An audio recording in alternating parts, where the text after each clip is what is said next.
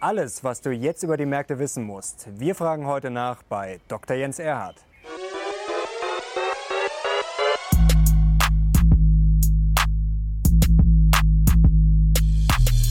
Servus und herzlich willkommen in einem brandneuen Video der Mission Money. Wir sind heute back mit einem der Experten schlechthin in Deutschland. Er ist seit 50 Jahren an der Börse aktiv und verwaltet mehrere Milliarden Euro für Anleger. Herzlich willkommen, Dr. Jens Erhardt. Hallo. Jetzt freuen wir uns sehr, dass wir hier bei Ihnen äh, sein dürfen, im Süden von München. Mehr wollen wir jetzt nicht verraten, ist natürlich streng geheim hier, wo wir das Interview drehen, hier in sommerlicher Atmosphäre. Jetzt wollen wir einsteigen mit der Aktualität.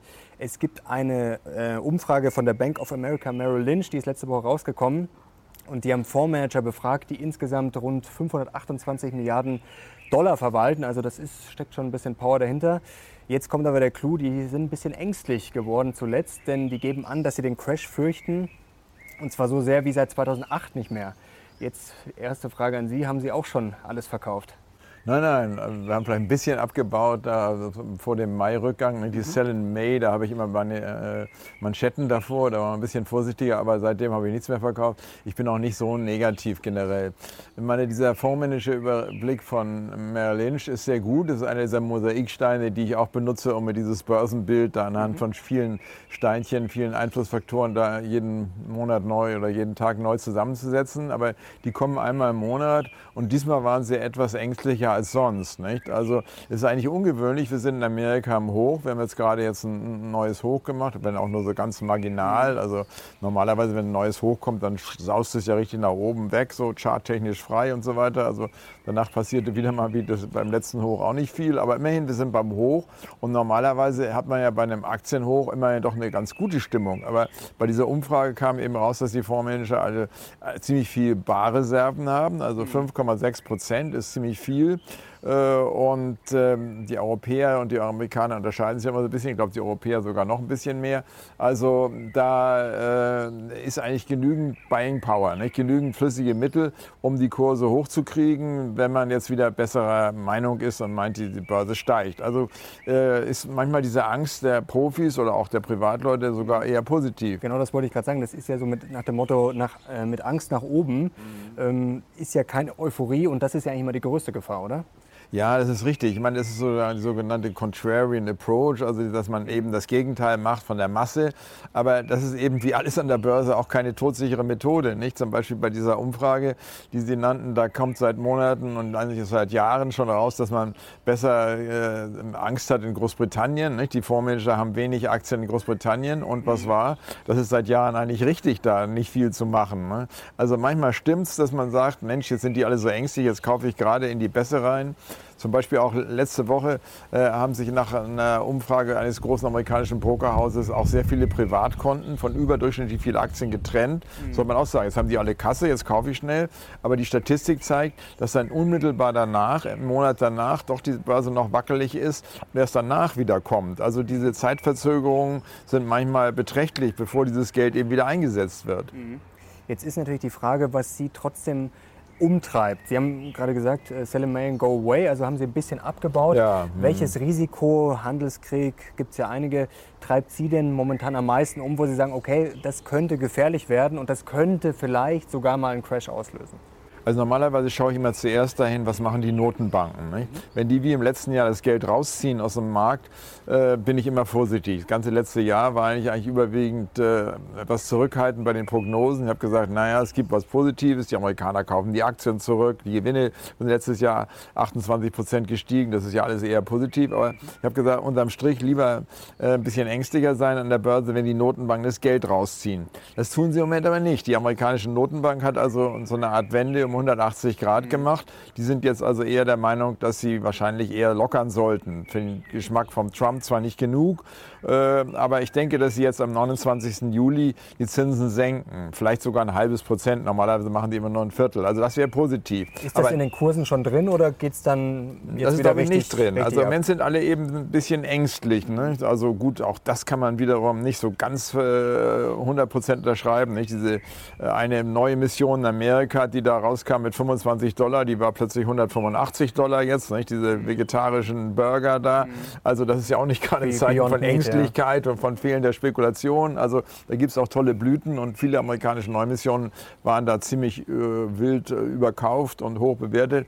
Aber generell kann man sagen, sind Aktien also eigentlich international, auch in Amerika, wo sie eigentlich am teuersten sind, auch in Amerika finde ich nicht zu teuer. Mhm. Man muss ja auch sehen, erstens, was macht man sonst, wenn man die Aktie verkauft hat? Und zweitens, die Zinsen sind eben so niedrig. Wenn die Zinsen so niedrig sind, ist ein gewisser Boden unter den Kursen, weil man doch sagt, naja, also äh, jetzt sein Geld dann noch mit Negativzins anzulegen, 13 Milliarden, äh, 13 Billionen äh, weltweit äh, sind jetzt Negativzinsanleihen im Moment äh, am Markt. Also die Franzosen waren jetzt auch mal auf Negativzins ganz kurz, also Frankreich Negativzins widerspricht sich ja in sich so in gewisser Weise.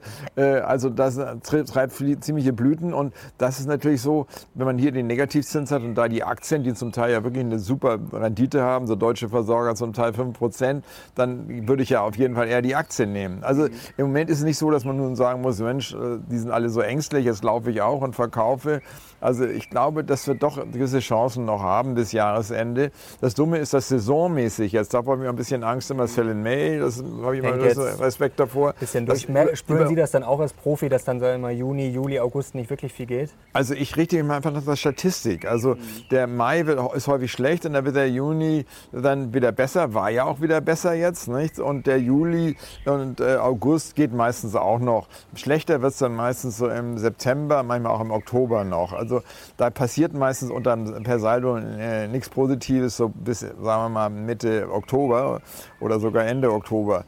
Und äh, es gibt ja auch Fonds, die äh, nur anlegen in diesem Zeitraum, der statistisch äh, saisonmäßig günstig ist, und steigen aus vor dem Sell in May. Und wenn man das mal so über Jahrzehnte anschaut, waren diese Fonds also immer um ein beträchtliches, also ist ja auch so ein ETF, da haben die einfach einen Index gekauft, äh, um beträchtliches besser als die äh, Indizes selber über den Zeitraum. Also man kann das nicht vom Tisch wischen, aber wie alles an der Börse, ich sagte schon, nicht jede Regel gilt zu jedem Zeitpunkt, aber zeitweise war es ja so, dass die Notenbanken immer nur Geld gedruckt haben, alles überschwimmt haben mit Liquidität, um die Konjunktur zu stützen. Das ist jetzt nicht mehr so im Moment so stark der Fall. Und wenn dann diese Liquid Überliquidität fehlt, dann kommt wieder dieser Saisonrhythmus zum Zuge, der wie so eine Sinuskurve mhm. Frühjahr hoch, Herbst tief ist. Ist vielleicht sehr allgemein, aber wenn das ungefähr stimmt, hat man schon eine ganz gute Börsenhilfe, die ähm, manchmal wirklich äh, am nützt. Ne? Jetzt ist ja die Frage, wie viel Power die Notenbanken noch haben. Wir kennen das Spielchen jetzt schon länger, dass man eigentlich an der Börse gefühlt gar nichts mehr verlieren kann seit zehn Jahren. Wenn die Konjunktur gut läuft, dann laufen die Aktien normalerweise auch nicht schlecht. Und wenn sie schlecht läuft, äh, gehen die Zinsen runter oder bleiben tief. Und jetzt fragen wir uns natürlich, wie lange geht dieses Spiel noch weiter? Also wir kennen es jetzt schon ziemlich lange und ja, viele ja. sagen, ja, eigentlich kann ja nichts passieren. Die Notenbanken kommen im Notfall schon. Aber ja. irgendwann muss ihnen ja auch mal das Pulver ausgehen, oder? Oh, ja, genau. Und ich meine auch konjunkturell. Nicht? Wenn man Nullzins hat und dann hat man Negativzins oder noch mehr Negativzins, stimuliert das die Wirtschaft? Also ich glaube nicht. Im Gegenteil, die Banken kommen dann noch mehr in Schwierigkeiten. Gerade die deutschen Banken haben da mit dem Negativzins ja noch mehr zu kämpfen als die in Südeuropa, die ja noch nichts Negativzinsen haben, außer Frankreich mal kurz also da äh, ist das sogar mit dem niedrigen Zins eventuell gar nicht so, so positiv. Also dieses monetäre Zinsschwert ist eigentlich ziemlich stumpf geworden. Nicht? Mhm. In Amerika kann man immer noch mal ein Stück die Zinsen senken. Die haben sie ja mal zwischendurch mhm. angehoben. Da gibt es ein bisschen Spielraum. Ja. Aber bei uns ist das also schon die Frage. Also wenn jetzt die Konjunktur, nicht, IFO, äh, äh, schlechter wird, was kann man überhaupt noch machen, um die Konjunktur wieder hochzukriegen? Nicht? Auch der Arbeitsmarkt sieht zum ersten Mal schon so aus, als wenn er sich verschlechtern könnte. Mhm. Und das ist eigentlich kein Frühindikator. Wenn der schon schlecht wird, dann ist es schon also die, die schlechtere Konjunkturentwicklung meistens direkt vor der Tür. Also was kann man machen? Und äh, ich denke, dass man mit Zins- und Notenbankpolitik eigentlich weltweit relativ wenig machen kann. So ein bisschen in Amerika, China zugegeben, aber in Europa herzlich wenig. Nicht? Der Draghi hätte schon alle Pulver, äh, das Pulver verschossen. Und deswegen bleibt nach meiner Meinung eigentlich nur der Staat, also die Fiskalpolitik. Die müssen Defizite machen und müssen die Steuern senken. Äh, also im Grunde das machen, was die Italiener machen. Nicht? Also mehr Konsum und mehr billiges Geld für Investitionen Investitionen und dass der Staat eben Schulden macht. Also das, das wäre Keynes dann eigentlich. Ja, Keynes, genau. Ah, genau. Und ich meine, das ist also bei uns jetzt etwas mit der schwäbischen Hausfrau verpönt. Nicht? Und in der Verfassung haben wir da festgeschrieben, dass wir diese schwarze Null haben müssen oder die, die Schuldenbremse haben müssen. Das ist also nach meiner Meinung äh, höchst bedenklich. Wenn es schlecht geht, das hat der Keynes damals vorgemacht, äh, dann muss man einfach mal vorübergehend äh, Schulden machen und erst dann, damit kriegt man die Wirtschaft wieder in Gange. Nicht? Das ist so, wenn man die Zinsen nur runternimmt, ist so pushing on a string, wie man sagt, nicht? Wie so ein Bindfaden, wo man da schiebt, dann tut sich am anderen Ende nichts. Also pushing on a string geht nicht äh, unbedingt. Aber wenn man natürlich vom Staat hier einfach Geld ausgibt für Infrastruktur, bessere Straßen, nicht? werden sich die Grünen vielleicht auch mal freuen, dass sie nicht so viel im Stau ihre Abgase davon sich geben. Äh, da, da, da könnte man eigentlich einiges machen. Nicht? Vom Staat her äh, muss man, glaube ich, sogar was machen. Und eigentlich bin ich auch dafür, dass eigentlich der beste Konjunkturbeitrag immer immer vom Wirtschaftsteilnehmer kommt. Also vom Individuum, von äh, demjenigen, der es mit weniger Steuern mehr ausgeben kann. Nicht? Mhm. Das ist auf jeden Fall die, das beste Konjunkturstimulanz, wo man die Konjunktur am besten ankurbeln kann. Also äh, müssten wir eigentlich fiskalpolitisch mit Defiziten lockern und zwar in ganz Europa, denn Europa hinkt da hinterher. Der, der, Trump macht das ja schon, er macht ja fast 5% mhm. Defizit. Die Japaner machen das im Grunde seit Jahrzehnten schon, mindestens 5% Defizit jedes Jahr. Jetzt ist aber die Frage, wenn es der Staat nicht machen sollte, gerade in Europa wie Trump, dann hätten wir schon Schwierigkeiten, oder? Höre ich da jetzt raus? Also ich glaube, in Europa gibt es ganz klare Zeichen von der Kulturabschwächung. Mhm. Und wenn man nichts dagegen macht, beschleunigt sich das. Also man muss eigentlich, finde ich, in, in, Europa, speziell auch in Deutschland, weil Deutschland eben vom Export so abhängt. Nicht? Mhm. Früher vor dem Euro hatten wir mit der D-Mark halb so viel Export wie heute. Und jetzt ist der, für uns der Euro eigentlich viel zu billig. Deswegen prosperiert bei uns der Export. Aber die Binnenwirtschaft, die eigentlich sich viel besser steuern lässt und in der Konjunkturschwäche äh, der gute Gegenpart ist, äh, wenn die, der Export runterkommt bei der schlechten Weltkonjunktur, dann pusht man eben den, äh, die Binnenkonjunktur mit, was weiß ich, so einer Autoabwrackprämie oder, oder niedrigere Steuern oder was auch immer.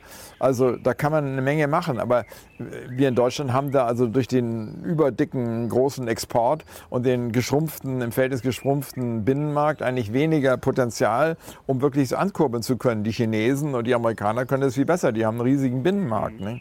Jetzt haben wir natürlich ein Problem, die Schulden sind schon relativ hoch und viele Experten ja. sagen immer, um Gottes Willen, das wird ja. uns irgendwann um die Ohren fliegen. Ja. Wenn wir jetzt investieren würden von staatlicher Seite, würden die Schulden natürlich noch weiter steigen. Macht Ihnen das dann keine Angst? macht mir schon Angst. Früher war ich auch genau der Meinung und war immer sehr konservativ, habe gesagt, also am besten ausgeglichener Haushalt. Aber inzwischen habe ich eingesehen, die ganze Welt verschuldet sich neu. Und wenn wir als Einzige das nicht tun, dann haben wir dadurch einen gewissen Nachteil schon mal, dass wir weniger Wachstum haben und irgendwann dann auch ziemliche Arbeitslosigkeit wahrscheinlich. Und außerdem glaube ich, dass die ganze Welt wie so ein Drogenabhängiger einfach von diesen ganzen Stimulantien, also mehr Schulden, niedrige Zinsen, Negativzinsen, so abhängig geworden ist, dass der Einzige, der Einzige hier, der nach Schuldenbremse arbeitet, dann völlig ins Hintertreffen kommt und dann am Schluss in seiner Konjunktur so unter Druck kommt, weil er eben nicht stimuliert. Mhm. Nicht? Das ist wie wenn wir so einen Wettbewerb haben, alle dopen und einer mhm. also läuft hinterher, der nicht gedopt ist. Der ist natürlich dann der Dumme da. Mhm. Also sicherlich, das ist eine, keine gute Politik. Aber erstens denke ich, funktioniert das Ganze länger, als man denkt. Nicht? Die ganze Welt macht es und wenn wir es nicht machen, ist es für uns von Nachteil. Und äh, Zweitens muss natürlich aufpassen, wann geht das Ganze mal schief. Und das würde dann schief gehen, wenn die Inflation hochkommt. Nicht? Mhm. Dann wäre dieses ganze Gelddrucken und Schulden machen natürlich eine Verstärkung der ohnehin vorhandenen Inflation durch zusätzliche Nachfrage. Aber im Moment sorgen sich die Notenbanken ja paradoxerweise eher in der gegenteiligen Richtung. Die sagen, ja, wir haben zu wenig Inflation, nicht? Und äh, die Amerikaner haben jetzt gesagt, ja, das ist transitorisch, wir haben nur ganz kurz weniger Inflation, danach haben wir gleich wieder mehr Inflation, glücklicherweise und so. Das kommt einem natürlich gerade wie jemand in meinem Alter alles, der andere Wirtschaftszeiten eigentlich so gekannt hat und solider findet, alles höchst merkwürdig vor. Aber ich glaube, wenn man wirklich heute als einziger diese solide Politik macht, dann schlittert man viel mehr, viel schneller sicher in die Krise wie, wie die anderen. Und äh, auch wenn man jetzt, wenn wir die D-Mark hätten, dann machen dann eine solide Politik, dann hat man den Vorteil einer steigenden Währung, man hat dann einen höheren Lebensstandard, die Importpreise sinken, man hat dann eine solide, gute Währung. Und wenn man aber im Euro sitzt und fängt hier als einziger in Europa äh, von all den Währungen, die wir im Euro haben, oder all den Ländern, die wir im Euro haben, in einer Währung, äh, als einziger an zu sparen und die anderen geben das Geld kräftig aus. Das kommt mir so vor wie in der Studentenwohnung, wo ich früher war, wo ich der Hausmeister oder der Finanzminister war. Die haben alle da äh, telefoniert wie die Weltmeister und äh, hat mir auch ähm, so, so den Heizungsschlüssel und also Sachen. Die anderen haben alle aus dem Vollen gelebt und ich Trottel habe dann immer aufgeschrieben, meine Striche beim Telefonieren und so weiter. Ich war als ordentlicher da der Dumme. Nicht? Also äh, im Endeffekt muss man sich, glaube ich, einfach da diesem allgemeinen Trend anschließen und Wahrscheinlich geht es länger gut, als man denkt. Sehen, sehen Sie Japan, die machen das seit Jahrzehnten, haben weder Inflation noch haben äh, äh eine schlechte Währung, die, die, die, die diesen, diese unsolide Politik also widerspiegelt. Höre ich daraus, dass Sie Anhänger dieser Modern Monetary Theory sind? Es, ich bin eigentlich nicht gerne Anhänger dieser Politik, mhm. aber ich denke, in der Not, in der wir eigentlich heute sind, denn durch die weltweite äh, Demografie und Verschuldung haben wir einfach diese Stimulantien, dieses Dopen notwendig. Wenn wir es nicht machen, also dann, äh, glaube ich, sind wir eigentlich die Dummen dabei. Und selbst wenn man sozusagen der einzig Ordentliche ist, der die D-Mark jetzt hätte und da wirklich spart und die Währung geht immer höher, dann flüchten natürlich die, flüchtet die ganze Welt in so eine harte Währung und dann geht diese Währung so hoch, dass der ganze Export nicht mehr funktioniert. Nicht? Mhm. Das hat dann auch wieder Nachteile.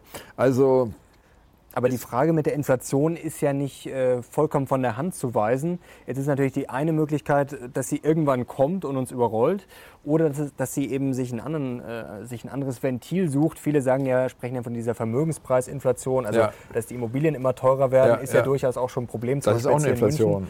Oder dass eben die Aktienkurse steigen, was natürlich als Aktionär super ist. Aber kann das nicht auch nach hinten losgehen dann richtig? Ja, das ist völlig richtig. Ich meine, eine zu starke Inflation bei Immobilien ist auf jeden Fall schädlich, aber das hängt natürlich auch zusammen mit marktwirtschaftlichen Gesichtspunkten. Wenn zu wenig gebaut wird, dann gehen die Preise zu wenig hoch, äh, zu stark hoch. Man müsste also dafür sorgen, dass nicht zu wenig gebaut wird, müsste eben Bau fördern, nicht in vielerlei Richtung, dass mehr Wohnungen auf den Markt kommen. Wenn man jetzt einfach sagt, ja, wir dürfen die Mieten nicht erhöhen, dann gibt es unter Umständen einen Schwarzmarkt und dann gehen die Preise erst recht hoch. Nicht? Ich weiß nicht, wie das funktionieren soll, aber mhm. zumindest äh, normalerweise entwickelt entwickeln sich so Art dann äh, indirekte Märkte dann, wenn man das Angebot so begrenzt.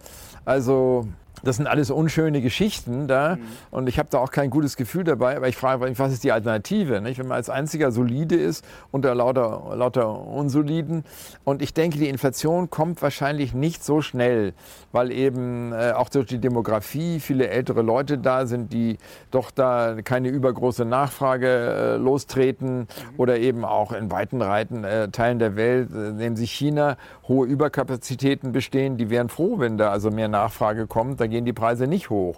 Oder auch die ganze Automobilindustrie weltweit gibt es viele Überkapazitäten. Ähm, Öl hat man immer gesagt, Peak Oil, nicht? Und in Wirklichkeit gab es dann immer wieder zu, äh, genügend, genügend Öl. Nicht? Jetzt höre ich heraus, äh, der Staat soll investieren. Ja. Wir bräuchten mehr Wohnungen. Wären Sie eigentlich nicht der perfekte Parteivorsitzender oder Kanzlerkandidat für die SPD? Ja, ich meine, die SPD hat ja viele Fehler gemacht. Ich habe damals den Schröder so etwas mitberaten da, ein Freund von mir, und äh, der hat es, finde ich, sehr gut gemacht. Und, mhm. und äh, ich habe ihn regelmäßig in Berlin besucht und der hat die Steuern gesenkt und, und äh, Hartz IV haben schimpfen ja heute viele, aber er hat die Arbeitslosigkeit damals runtergebracht. Nicht? Aber da schimpft ja eher die SPD. Die meisten Experten sind ja. sich einig, dass das richtig war. Das, ja, also das ist ja vielleicht keine klassische äh, SPD-Politik. Äh, ähm, neulich hat mir auch mir den Satz untergeschoben, dass der, der äh, Schröder die, die SPD vom Sozialismus befreit hätte und damit den großen Erfolg gehabt hätte.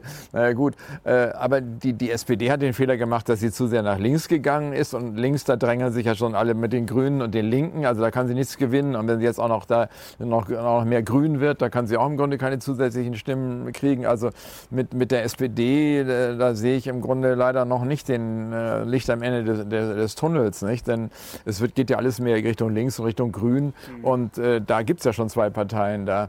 Also ich glaube, man bräuchte eher jemanden, der eine gute konservative, äh, bei, bei diesem ganzen Dopen und MMT hört sich konservativ komisch an, mhm. aber mit, mit äh, doch äh, marktwirtschaftlichen Prinzipien und insofern wieder konservativ, äh, könnte man wahrscheinlich schon was erreichen. Das Dumme bei der Marktwirtschaft ist nur, dass, das hat man auch bei Hartz IV gesehen damals, äh, Agenda 2000 2010, dass das Ganze erstmal am Anfang oft unangenehm ist und erst die, die, die Vorteile solcher Entwicklungen wie weniger Arbeitslosigkeit erst hinterher kommen. Und Schröder hat man ja auch deshalb abgewählt, damals, weil man gesagt hat, ja, also hier de, bei dir steigt ja die Arbeitslosigkeit und fällt sie nicht. Also da kam wirklich erst dieser gegenteilige Effekt, aber da, Schröder hat immerhin Deutschland vom letzten auf den ersten Arbeitsplatz in Europa wieder gebracht. Nicht? Also da muss man ja auch mal honorieren und sehen, dass diese Politik damals durchaus richtig war. Also und dadurch, dass die SPD immer weiter nach links gegangen ist und im Grunde auch die Frau Merkel nach links gegangen ist und der SPD wieder da Stimmen weggenommen hat, äh, sind wir so in dieser linken Ecke, dass ich mich frage, ob das Deutschland auf die Dauer äh, gut tut und äh, wir nicht eigentlich wieder mehr Marktwirtschaft und gesunden Menschenverstand äh, brauchen, um, um da einige Entwicklungen, die mir nicht so gut erscheinen, zu korrigieren. Nicht? Wenn Sie die, die Energiewirtschaft nehmen, was da abläuft. Nicht? Mal da in Fukushima gibt es eine riesen Tsunami, da sterben über 20.000 Leute. Und was machen wir? Wir sagen, ja, das sind die Atomkraftwerke. Da ist nicht einer gestorben von den Atomkraftwerken. Und ich bin auch nicht unbedingt der Meinung, dass man jetzt nur auf Atomkraft setzen sollte, aber das von heute auf morgen da so, oder kurzfristig alles abzuschaffen, war das so klug? Also ich denke, es fehlt schon wirtschaftliche Kenntnis in der deutschen Politik. Kommen wir zurück äh, zur Börsenkenntnis. Wir wollen noch, nachher noch Ja, kurz ja. über den DAX sprechen und deutsche Konzerne. Ähm, jetzt geben Sie auch die Finanzwoche raus, ist ja sehr beliebt bei Experten. Und da spielt ja auch Sentiment äh, eine große Rolle Große und Charts. Welchen Chart würden Sie jetzt spontan unseren Zuschauern ans Herz legen momentan, der die Börse vielleicht am besten beschreibt? Wir haben ja vorhin schon darüber gesprochen, da, dass die Vorsicht im Moment doch gar nicht so gering ist. Nicht? Das Put-Call-Ratio ist immer so eine schöne Chart, die Börsenfachleute, gerade die, diejenigen, die so mit den Einzelheiten da so auseinanderfriemeln da und die Mosaiksteinchen zusammensetzen, da ist also das Put-Call-Ratio, finde ich, auch ein guter Mosaikstein für die Börse, das gesamte Börsenbild. Und da haben wir doch relativ viel Pessimismus. Also Optionsmarkt wird eher auf fallende Kurse spekuliert als auf steigende Kurse. Und äh, aus der Sicht würde ich sagen, haben wir durchaus auch, äh, auch Lichtblicke in der Börse im Moment. Wir bräuchten nur irgendwo auch wieder ein besseres Gesamtbild, dass man sagt, der Trump darf nicht die Sache total vermasseln. Und äh, dann natürlich kein Krieg im, im, Iran da. Diese Geschichte müsste irgendwo sich entschärfen. Dann äh, China gibt's ja auch mit China und Taiwan und, und, und äh, diese Inseln da im, im ähm, South China Sea. Da gibt es ja auch äh, jede Menge Berührungspunkte der, zwischen den Großmächten, die da eskalieren können. Nicht? Syrien hat sich ja zum Glück beruhigt. Aber trotzdem gibt's da viele Gründe, wo man sagen kann, na, da kann sich die wieder die nächste Börsenangst dran entzünden. 嗯嗯。Aber im Endeffekt haben wir eigentlich nicht eine Phase, wo große Euphorie da ist, wie zum Beispiel 2000 oder 2007, äh, wo man danach sagen kann, die sind alle so stark drin in den Aktien, da kann eigentlich nur eine Bässe draus sich entwickeln. Das ist eher das Gegenteil, dass doch die Vorsicht überwiegt und es gibt auch Gründe für die Vorsicht zugegebenermaßen, aber die Börse interessiert sich manchmal doch mehr für die Markttechnik und dafür, ob da nun Barreserven rumliegen oder ob die Gründe nun wirklich so schrecklich äh, fundiert sind oder nicht. Äh, und da bin ich doch leicht optimistisch, muss ich sagen. Also gut, äh, wir können Richtung Herbst jetzt vielleicht diesen äh, äh, saisonmäßig etwas schlechteren Zyklus jetzt haben, aber eine richtige Bässe sehe sehe ich nicht und danach sehe ich eigentlich eher wieder bessere Kurse. Denn ich meine, diese MMT-Geschichte beinhaltet ja, dass eigentlich die Notenbanken und die Politiker Gas geben. Und wenn vielleicht die Deutschen wegen der Schuldenbremse das nicht machen können, aber der ganze Rest der Welt wird nach meiner Meinung Gas geben. Denn sonst äh, haben die ja überall soziale Konflikte. Frankreich hat die gelben Westen und da hat er ja gesagt, äh, Macron, er macht jetzt also unter der drei, Schulden unter der 3%-Grenze. Jetzt ist er wahrscheinlich bei 3,6 oder so dieses Jahr. Ähm, also die müssen auch nicht nur wegen der Wirtschaft und wegen Arbeitslosen und so weiter, äh, das ist natürlich der erste Grund. Aber als zweiter Grund ist, dass, glaube ich, die ähm, heutige Gesellschaft sehr, ähm, man sagen, leicht äh, ja, ins Protestieren kommt sozusagen und, und soziale Unruhen entstehen können. Äh, manchmal sind die Leute da irgendwie leidgeprüfter. Ich kann mir vorstellen, dass das in China der Fall ist. Aber in, hier bei uns wird doch äh, Fridays for Future und all diese Sachen doch wegen Dingen äh, äh, protestiert heute, die sich in der nächsten Rezession irgendwie noch viel mehr verschlimmern könnten aus irgendwelchen Gründen. Also äh, ich denke mal, heute geht es allen relativ gut. Aber wenn es den Leuten relativ schlecht ginge auch noch viele Arbeitslose sind, dann ist ja im Grunde dieser Hang zum Protestieren noch viel größer da. Nicht? Also man muss unterscheiden immer einerseits, was ist da wirklich gerechtfertigt davon und andererseits, was ist also auch so ein bisschen diese Protestenergie, also die da sich Luft machen will. Ist die Angst doppelt gut? Äh, vielleicht kann man das so sagen. An der Börse ist sie gut, weil es nicht in Euphorie endet. Ja. Und die Angst der Politiker ist dann im Endeffekt auch gut, weil sie eigentlich Geld ja. in die Hand nehmen müssen, um ja, dann sozusagen genau, die genau. Leute zufrieden oder besser gesagt ruhig zu stellen. Genau. Ich glaube also weltweit ist es doch so, dass die Politiker eigentlich Angst davor haben, dass sie also da äh, bei der nächsten Rezession, also so aller Frankreich, gewaltige Proteste kriegen können. Wir hatten ja auch diese Occupy-Bewegung in Amerika schon mal. Das kann sich bei einer Rezession ja ziemlich schnell wieder zu sehr äh, heftigen äh, Dingen entwickeln. Und davor fürchten sich Politiker, glaube ich, mit am meisten. Mhm. Kommen wir nochmal zu dieser Put-Call-Ratio. Ähm, jetzt gibt es ja viele Ratios und man unterhält sich ja wahrscheinlich unter Fondsmanagern auch mal. Wie kann man sich das denn jetzt vorstellen, so unter den Profis? Geht das dann nach dem Motto, wenn du nicht verkaufst, verkaufe ich auch nicht?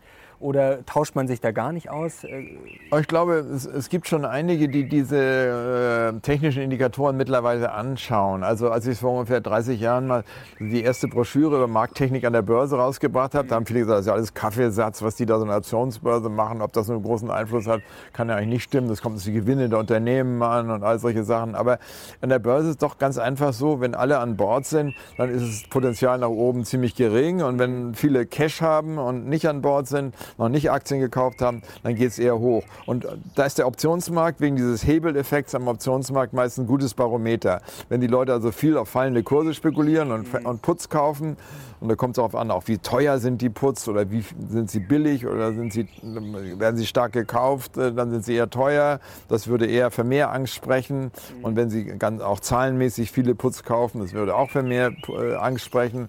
Wenn sie ganz viele Calls kaufen, dann würden sie alle ganz euphorisch sein. Also ich weiß noch, der 87er Crash, der kam nach meiner Meinung stark auch dadurch von der Markttechnik her, weil die Leute alle so Art Calls gekauft haben. Die hießen damals nur Optionsscheine, mhm. kennen die wenigsten heute noch, aber das waren eben auch so Hebelinstrumente, mit denen man nur mit wenig Kapitaleinsatz nach oben dabei war. Also jeder hat sich zu 100 Prozent, viele Privatanleger, voll Optionsscheine gesogen und dann haben sich alle gewundert, dass sie plötzlich dann Haus und Hof verloren haben, wenn als die Börse dann plötzlich mal so 30 Prozent auf einen Schlag runterging. Nicht? Und die, das haben wir nicht, dieses Szenario, finde ich. Also beim Put-Call-Ratio gerade.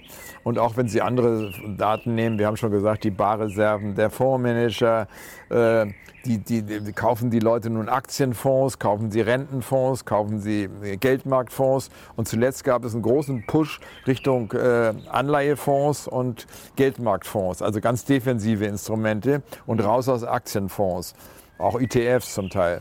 Also jetzt haben Sie gerade schon 1987 angesprochen. Da haben ja. wir eine spannende ja. äh, Zuschauerfrage. Ist ja jetzt auch schon ein paar Jahre her. Und zwar Heiner Lauter hat gefragt, Frage an Dr. Erhard, wie hat sich Ihr Investmentstil verändert im Laufe der Jahre? Sind Sie Kennzahlenverliebter gewesen als junger Investor und hören Sie mit all Ihrer Erfahrung jetzt mehr auf den Bauch? Oder ist es vielleicht sogar umgekehrt? Also ich habe inzwischen mehr auf die Zahlen, äh, also ich achte mehr auf die Zahlen. Mein Sohn hat ja diese FFM02 äh, bei uns im Hause eröffnet oder pflegt sie und da sind doch wirklich eigentlich alle notwendigen Daten drin und mit so einem Zahlengerüst fühlt man sich schon sicherer, als wenn man sozusagen sagt, naja, das war ja vor so und so vielen Jahren in einer ähnlichen Börsensituation so und mein Bauch sagt mir, jetzt wieder so. Also es wird meistens eben doch anders. Also es ist besser, man äh, richtet sich nach den Zahlen da. Aber 87 war wirklich eine klassische Base, finde ich, auch gerade nach meiner FFM-Theorie. Also fundamental waren Aktien nicht gerade billig, wenn, wenn auch nicht viel anders als heute, ehrlich gesagt, aber sie waren nicht richtig billig. Sie waren zum Beispiel 82 richtig billig, das war eine Bässe, da, da waren die Aktien verschenkt. Aber 87 waren sie schon ein gutes Stück gestiegen und damit teurer. Und dann äh, vom monetären her waren die Anleihen das ganze Jahr gesunken im Kurs. Also jetzt steigen die Anleihen ja, also genau gegenteilige Sache. Also mehr Liquidität eigentlich spiegelt sich in steigenden, äh, steigender Nachfrage nach, nach Anleihen. Und drittens waren die eben sehr, sehr gehebelt, die Leute. Sie haben alle sehr auf kurzfristige ähm, Spekulationsinstrumente gesetzt. Das ist jetzt nicht, aber das war in Damals, den letzten Jahren auch ist, schon. Ja, das ist zeitweise so gewesen. Ja. Also zum Beispiel ein Exzess, den wir hatten, war vor diesem Rückschlag ab äh, Januar 2008 2018 war dieses Shorten der Volatilität in Amerika. Nicht? Da hat man gesagt, die Vola geht ja immer runter, also schon allein wegen des Zeitablaufs. Äh, und deswegen ist das eine todsichere Sache, die Vola zu shorten. Das, damit haben die Leute zehn Jahre lang bestens verdient. Aber ich habe dann gedacht, ja, wenn die alle short sind, wohler, und dann kommt wirklich mal äh, wieder so ein stärkerer Rückschlag und andere Indikatoren äh, haben das eben auch deutlich gemacht, dass die Wahrscheinlichkeit für so einen Rückschlag da im Januar letzten Jahres also wirklich stark gestiegen war. Äh, da war es natürlich dann äh, klar, dass dann, dann die, die Wohler plötzlich hochspringen und die Leute mit dieser Wohler-Short also einen Haufen Geld verlöjern. Da gab es ja Fonds, zum Teil mit Milliardenvolumen, die von heute auf morgen äh, nichts mehr hatten. Also da sind Milliarden in der Luft verdampft von, in, in, innerhalb wenigen Tagen. Also da sieht man eben auch, was Markttechnik im Grunde alles aussagen kann. Sie sprechen gerade die Indikatoren an. Was wären denn vielleicht Ihre Tipps für die Leute zu Hause, wenn man jetzt nicht der absolute Profi ist? Vielleicht ja. zwei, drei Indikatoren, die leicht zugänglich sind, die auch relativ leicht verständlich sind, ja, ja. wo man so ein bisschen Gefühl dafür vielleicht schnell kriegt, ohne sich jetzt ganz, ganz tief in die Materie einarbeiten zu müssen. Also ich finde eben immer recht gut äh, die Barreserven der Fondsmanager. Ob sie nun sehr viel Barreserven da angesammelt haben oder ob sie sozusagen ihre letzte Barreserve schon investiert haben. Also Und das ist dieser monatliche dieser, Fondsüberblick, den Sie mhm. ansprachen, mhm. der glaube ich auch in der Presse immer ganz gut kommentiert wird. Die Profis kriegen das jeden Monat äh, zur Monatsmitte. Äh, da sieht man eigentlich ganz gut, ob die eben alle dabei sind oder nicht. Und wenn sie doch so viel in Cash sind wie heute, ist es eigentlich unwahrscheinlich, dass da eine richtige Bess anfängt. Kann mal so ein Rückschlag Vorschlag geben mit Trump oder sowas, aber nicht eigentlich so dass es richtig runter, richtig runter geht. dazu kommt noch, dass in Amerika die Aktien da alles zurückgekauft werden. Die geben dann eine Billion im Jahr aus für Aktienzurückkäufe. Wie finden Sie das eigentlich? Da äußern ja, sich ja auch sehr auch viele, schon wieder, sehr gedopt, kritisch. Schon wieder gedopt. Mhm. Also gedopt wird durch niedrige Zinsen, durch Staatsdefizite, nicht? also jedes Jahr neue Schulden, aber eben auch durch Aktienrückkäufe. Nicht? Oder auch so in Europa wird, äh, wird äh, zumindest in Deutschland gedopt durch einen zu niedrigen Euro. Nicht? Wir hätten nie so einen guten Export, wenn wir einen Euro hätten, der eigentlich hier uns in unserer Wirtschaftsleistung entspräche. Also dieses Dopen ist vielfältig, aber eben auch bei den Aktienrückkäufen. Und man hat zum Beispiel damals vor der Weltwirtschaftskrise damals, also vor 1929 da, auch sehr viel Aktien zurückgekauft. Und dann ging es ja um praktisch um fast 90 Prozent in Amerika runter da, äh, von 1929 bis 32. Und da hat man dann 1932, 33 Aktienrückkäufe verboten, weil man gesagt hat, naja, die haben ja die Kurse so hochgehauen erst. Und das spielt sicher auch jetzt eine Rolle. Aktienkurse sind eigentlich ein Spiegelbild von An Angebot und Nachfrage. Das ist überall so, auf dem Flohmarkt oder wo sie hingehen. Auf jedem Markt ist es so, Angebot und Nachfrage macht die Preise, wenn der Staat nicht irgendwo die Preise deckelt, wie in Berlin oder so. Äh, also äh, Angebot und Nachfrage. Und wenn nun die Unternehmen so viele Aktien zurückkaufen für eine Billion, dann unterstützt das natürlich die Kurse nach oben und äh, treibt die Kurse auch nach oben. Also ich glaube, drei Viertel der Aktienumsätze in Amerika entfallen auf diese Käufe der Unternehmen in ihren eigenen Aktien, muss man ja vorstellen. Aber das drei ist dann ja nur noch eine, man kann, vielleicht ist Fake übertrieben, aber das hat ja gar nichts mehr mit echter Nachfrage zu tun. Also es ist künstlich auf jeden Fall gedopt. Und, äh, aber da haben sich auch schon viele gesagt, das ist irgendwo eine einmalige Sache. Aber das läuft jetzt auch schon seit Jahren, ist sogar stärker geworden. Das liegt einfach daran, dass die amerikanischen Unternehmens, äh, nicht nur Vorstände, die ganze Unternehmens-Top-Management Aktien kriegt zum Vorzugspreis und dann das Management natürlich froh ist, wenn sie die Aktien hoch verkaufen können, zu hohen Kursen. Und da sie dann ihre Aktien äh, selber hochkaufen an der Börse, können sie die dann auch wunderbar zu hohen Kursen verkaufen. Nach meiner Meinung ist das der einzige und der Hauptgrund überhaupt für diese ganze Aktienrückkaufwelle. Nur da eben das Publikum genauso mitverdient, wenn, wenn die Kurse steigen, hat keiner was dagegen. Aber ähm, im Endeffekt ist es eine völlig ungesunde Geschichte. Und das geht dann schief, wenn eben zu viele Schulden aufgenommen werden, um die Aktienrückkäufe zu bezahlen. Aber das ist nicht keineswegs bei allen Unternehmen so, dass dafür Schulden aufgenommen werden. Gerade die Tech-Unternehmen schwimmen im Geld zum Teil und die haben wirklich ihre flüssigen Mittel, die sie nicht investieren, für Aktienrückkäufe genommen. Da macht es dann auch irgendwo Sinn. Aber von den 500 S&P-Unternehmen machen, glaube ich, 450 Aktienrückkäufe und einige, eine ganze Reihe davon, die haben eben nicht so wie die Tech-Unternehmen äh, die, die riesen Cash-Positionen und die lassen sich dann Bankkredit geben. Und äh, dann ist natürlich dann schon so Richtung Zombie-Unternehmen, dass die dann so verschuldet sind, dass sie bei der nächsten Krise auf die Nase fallen dann.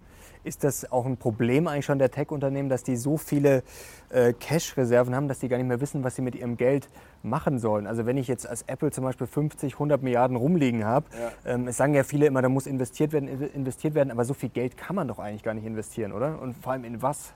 Das sind ja so eigentlich ganz schöne Billionen, die da rumliegen. Also die investieren auch wirklich äh, Billionen. Aber trotzdem sind das eben Beträge, die über das hinausgehen, was an großen Geldern schon investiert wird. Also das sind alles wirklich äh, sehr große Hausnummern. Und es ist ja nicht so, dass nicht investiert wird. Aber die Unternehmen haben eben zum Teil solche hohen Gewinnmargen, dass sie eben wirklich so viel Cash ansammeln und so viel Cash, wo sie keinen vernünftigen Grund für Investitionen jetzt sehen. Also ist ja durchaus verständlich. Wenn man ein gutes Produkt hat, hat man nicht unbedingt unbedingt nochmal ein zweites gutes Produkt, wo man dann genauso viel rein investiert wie das erste gute Produkt.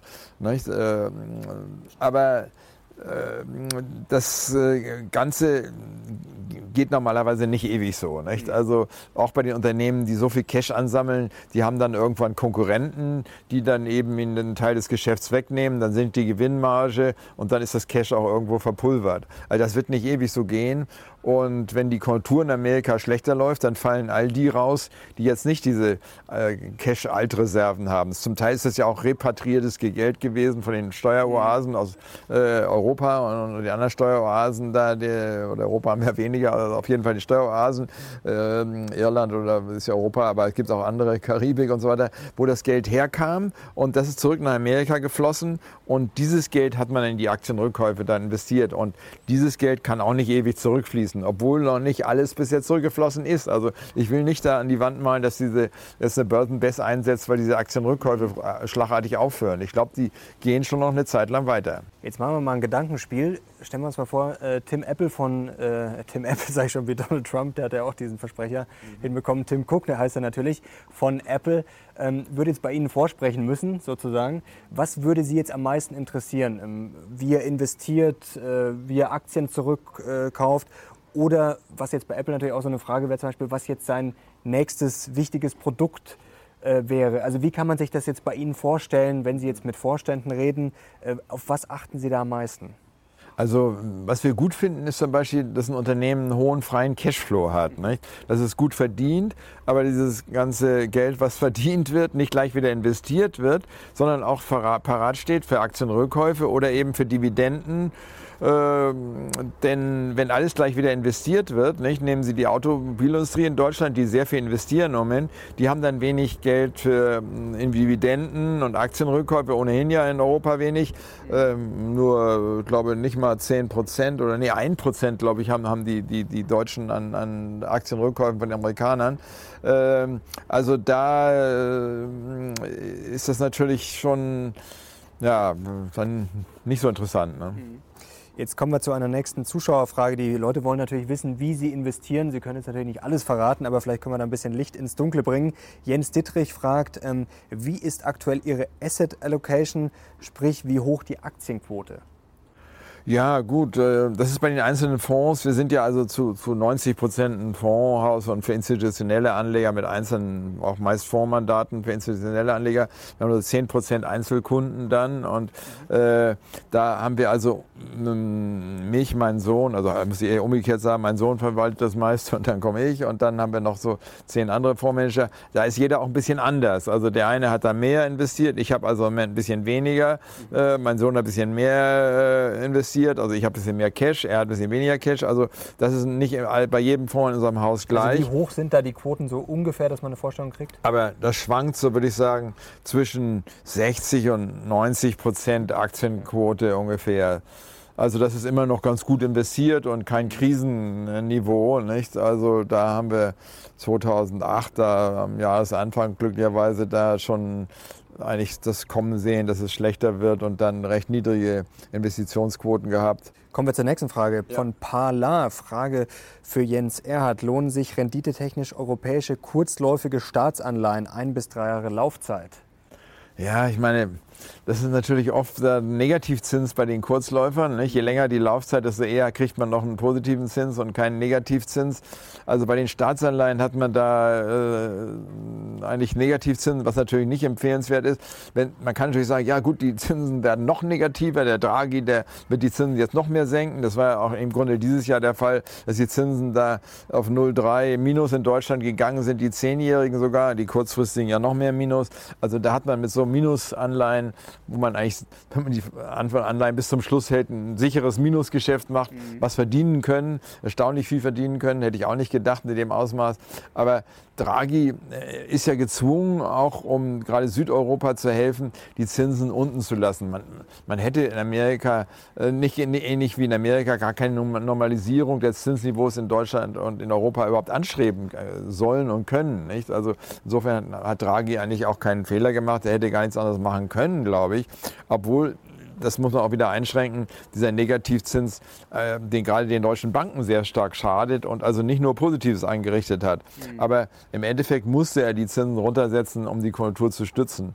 Aber das hat natürlich wieder andere Nachteile, dass man lauter Zombie-Unternehmen sich ranzüchtet äh, und so weiter. Also ob man nicht dadurch auf die Dauer mehr Unheil anrichtet, das ist wieder eine ganz andere Frage. Mhm.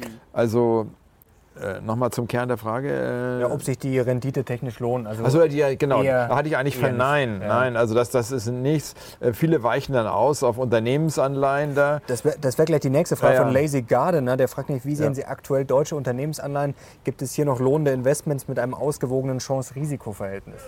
Ja, ich glaube, es gibt immer wieder mal neue Missionen, wo man sagen kann, äh, dass man da dort äh, noch einen vernünftigen Zins kriegt. Und da gibt es eine ganze Reihe von Beispielen, glaube ich, die immer wieder kommen bei den neuen Missionen. Also ich meine, wir haben ja auch Kosten für unsere Rentenfonds. Dafür bietet sich dann schon mal gleich die meisten Anleihen zu zeichnen, weil sie also weniger Coupon bringen als die Kosten vom Fonds so ungefähr. Nicht? Also wenn da so ein Bruchteil Zins da ist. Aber es kommen doch immer wieder Anleihen, wo man auch äh, bei den Unternehmensanleihen sagen kann, gut, da ist die Bonität noch gut genug und da kann man schon dann, dann, dann was machen. Was mich manchmal ein bisschen stört, ist, dass die Leute sehr stark ausgewichen sind auf amerikanische Unternehmensanleihen, weil die immer noch in den letzten Jahren die besten Zinsen geboten haben. Aber da hat man doch oft mittlerweile sehr schlechte Bonitäten.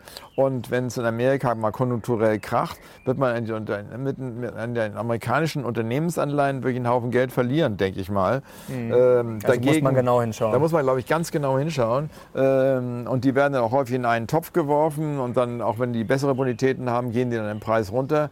Dagegen bei einer richtigen Rezession gehen natürlich die Zinsen für Staatsanleihen eher runter und die Staatsanleihekurse hoch mhm. und die Unternehmensanleihekurse gehen dann runter. Also da muss man auch am Rentenmarkt dann, glaube ich, ziemlich aufpassen. Aber ich meine, auch in, in, in Europa haben sie ja äh, auch sehr unterschiedliche Staatsanleihen. Nicht? Manche haben Negativzins, äh, die Franzosen waren nahe dran, die Deutschen, Schweizer und so weiter haben ja so, so einen Negativzins. Die Italiener haben immer noch einen deutlich und, und die Griechen sehr deutlich hohen Zins. Nicht? Also äh, die Griechen haben die höchste Verschuldung, da ist man am spekulativsten. Mhm. Äh, die Italiener haben sich im Grunde die letzten 20 Jahre weniger neu verschuldet als die Franzosen, bedeutend weniger. Nicht? Die haben die, die Verschuldung, die heute überall da genannt wird, gem gemacht, bevor sie in den Euro eingetreten sind. Also eine Uraltverschuldung eigentlich. Gut, die, die ist nicht weg, die ist heute immer noch da, deswegen haben die Italiener gut 130 und die, die Franzosen nur 100, weil die Franzosen vor 20 Jahren eben äh, nur, nur 50 Prozent Schulden hatten. Aber mhm. die Franzosen haben von 50 auf 100 erhöht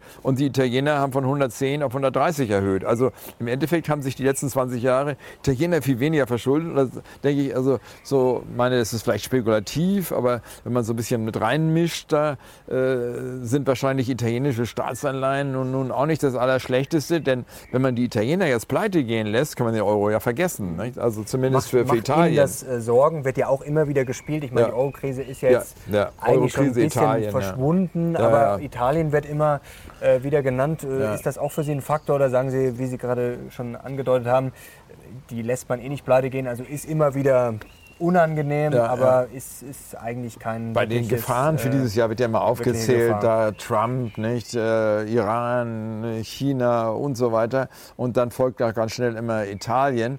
Also ich denke, wenn man zum Euro steht und Äh, mittlerweile bleibt den Europäern, glaube ich, wegen der ganzen Verflechtung gar nichts anderes mehr übrig. Da muss man auch sagen, ja, Italien gehört dazu, die muss man mit durchziehen. Und denen da jetzt dann äh, milliardenweise Straf, äh, Strafen aufzubürden. Ich meine, da geht es denen ja noch schlechter und äh, da drückt man die Konjunktur noch weiter. Das geht ja gar nicht. Und wenn das die Europäische äh, Kommission jetzt da ähm, antreten will, ist das also vom Sentiment her äh, nach meiner Meinung völlig falsch. Nicht? Damit vergrößert man diese Bankenkrise in Italien. Also, ähm, und vor allen Dingen Portugal, die sind bei fast der gleichen Verschuldung und vor allen Dingen haben sie sich die ganzen letzten 20 Jahre viel, viel mehr als die Italiener verschuldet und die haben 0,5 Zinsen, die Italiener 2,1. Und die Franzosen eben, obwohl sie sich mehr verschuldet haben seit 20 Jahren, haben praktisch fast gar keine Zinsen, null, äh, fast Negativzins. Also wo ist da die Logik? Nicht? Also deswegen denke ich, wenn man so ein bisschen was beimischen will, also manche werden vielleicht sagen, ja, ist er da jetzt sehr spekulativ. Äh, kann man aber machen, ich denke, aber wenn, wenn, man für diese moderne, moderne, monetäre Theorie ist und sagt, wir haben gar nichts anderes, äh, gar keine andere Wahl mehr, dann hat man auch keine andere Wahl, als die Italiener mit durchzuziehen, nach meiner Meinung. Und dann ist es auch Quatsch zu sagen, die italienischen Staatsanleihen brechen zusammen, da kommt die nächste Euro-Krise aus der Ecke. Also wie man überhaupt solchen Gedanken da irgendwo äh, auch mit diesen Strafen, angedachten Strafen da aufpeppelt, das ist, finde ich, völlig kontraproduktiv. Man muss sich eher überlegen, was, was kann man machen, nicht? Auch irgendwie Unternehmensbegründung, hat IFO-Institut heute gesagt, sollte man fördern oder was auch immer, irgendwas machen, was, also im Grunde, was, ja, was, was, nach vorne blickt und nicht so mhm. äh, solche äh, Sachen da, solche sturen Regeln da äh, jetzt versuchen aufzuwärmen. Mhm. Jetzt kommt eine sehr schöne Frage, eine eigentlich einfache, aber auf den, auf den ersten Blick aber doch sehr schwierige von Richie Knows. Und zwar, was ist die beste kurzfristige liquide Anlage momentan aus Ihrer Sicht? Ja, Gott, ich meine, ähm, gibt ja immer die alte Sache, ja, Aktien, Anleihen, Immobilien, Gold. Also ich denke, dass Gold gar nicht so schlecht ist. Nicht? Mhm. Wir haben vielleicht ein bisschen viel Optimismus. Nicht? Also Stichwort Stimmungsindikatoren. Es ist ein viel, bisschen viel Optimismus aufgekommen zu allerletzt. Aber dafür haben wir ja seit 2011 eigentlich permanenten Pessimismus eigentlich gehabt. Und äh, wenn man zum ersten Mal nach einer längeren saure Gurkenzeit ein bisschen Optimismus hat, ist das nach meiner Meinung nach noch kein Verkaufsgrund aus der antizyklischen, sentiment-theoretischen Anlagestrategie. Ich denke, es ist eher so eine Art ähm, wachrütteln sozusagen, zu sagen, das ist eigentlich jetzt mal was, was, was irgendwo doch ein bisschen kommen könnte.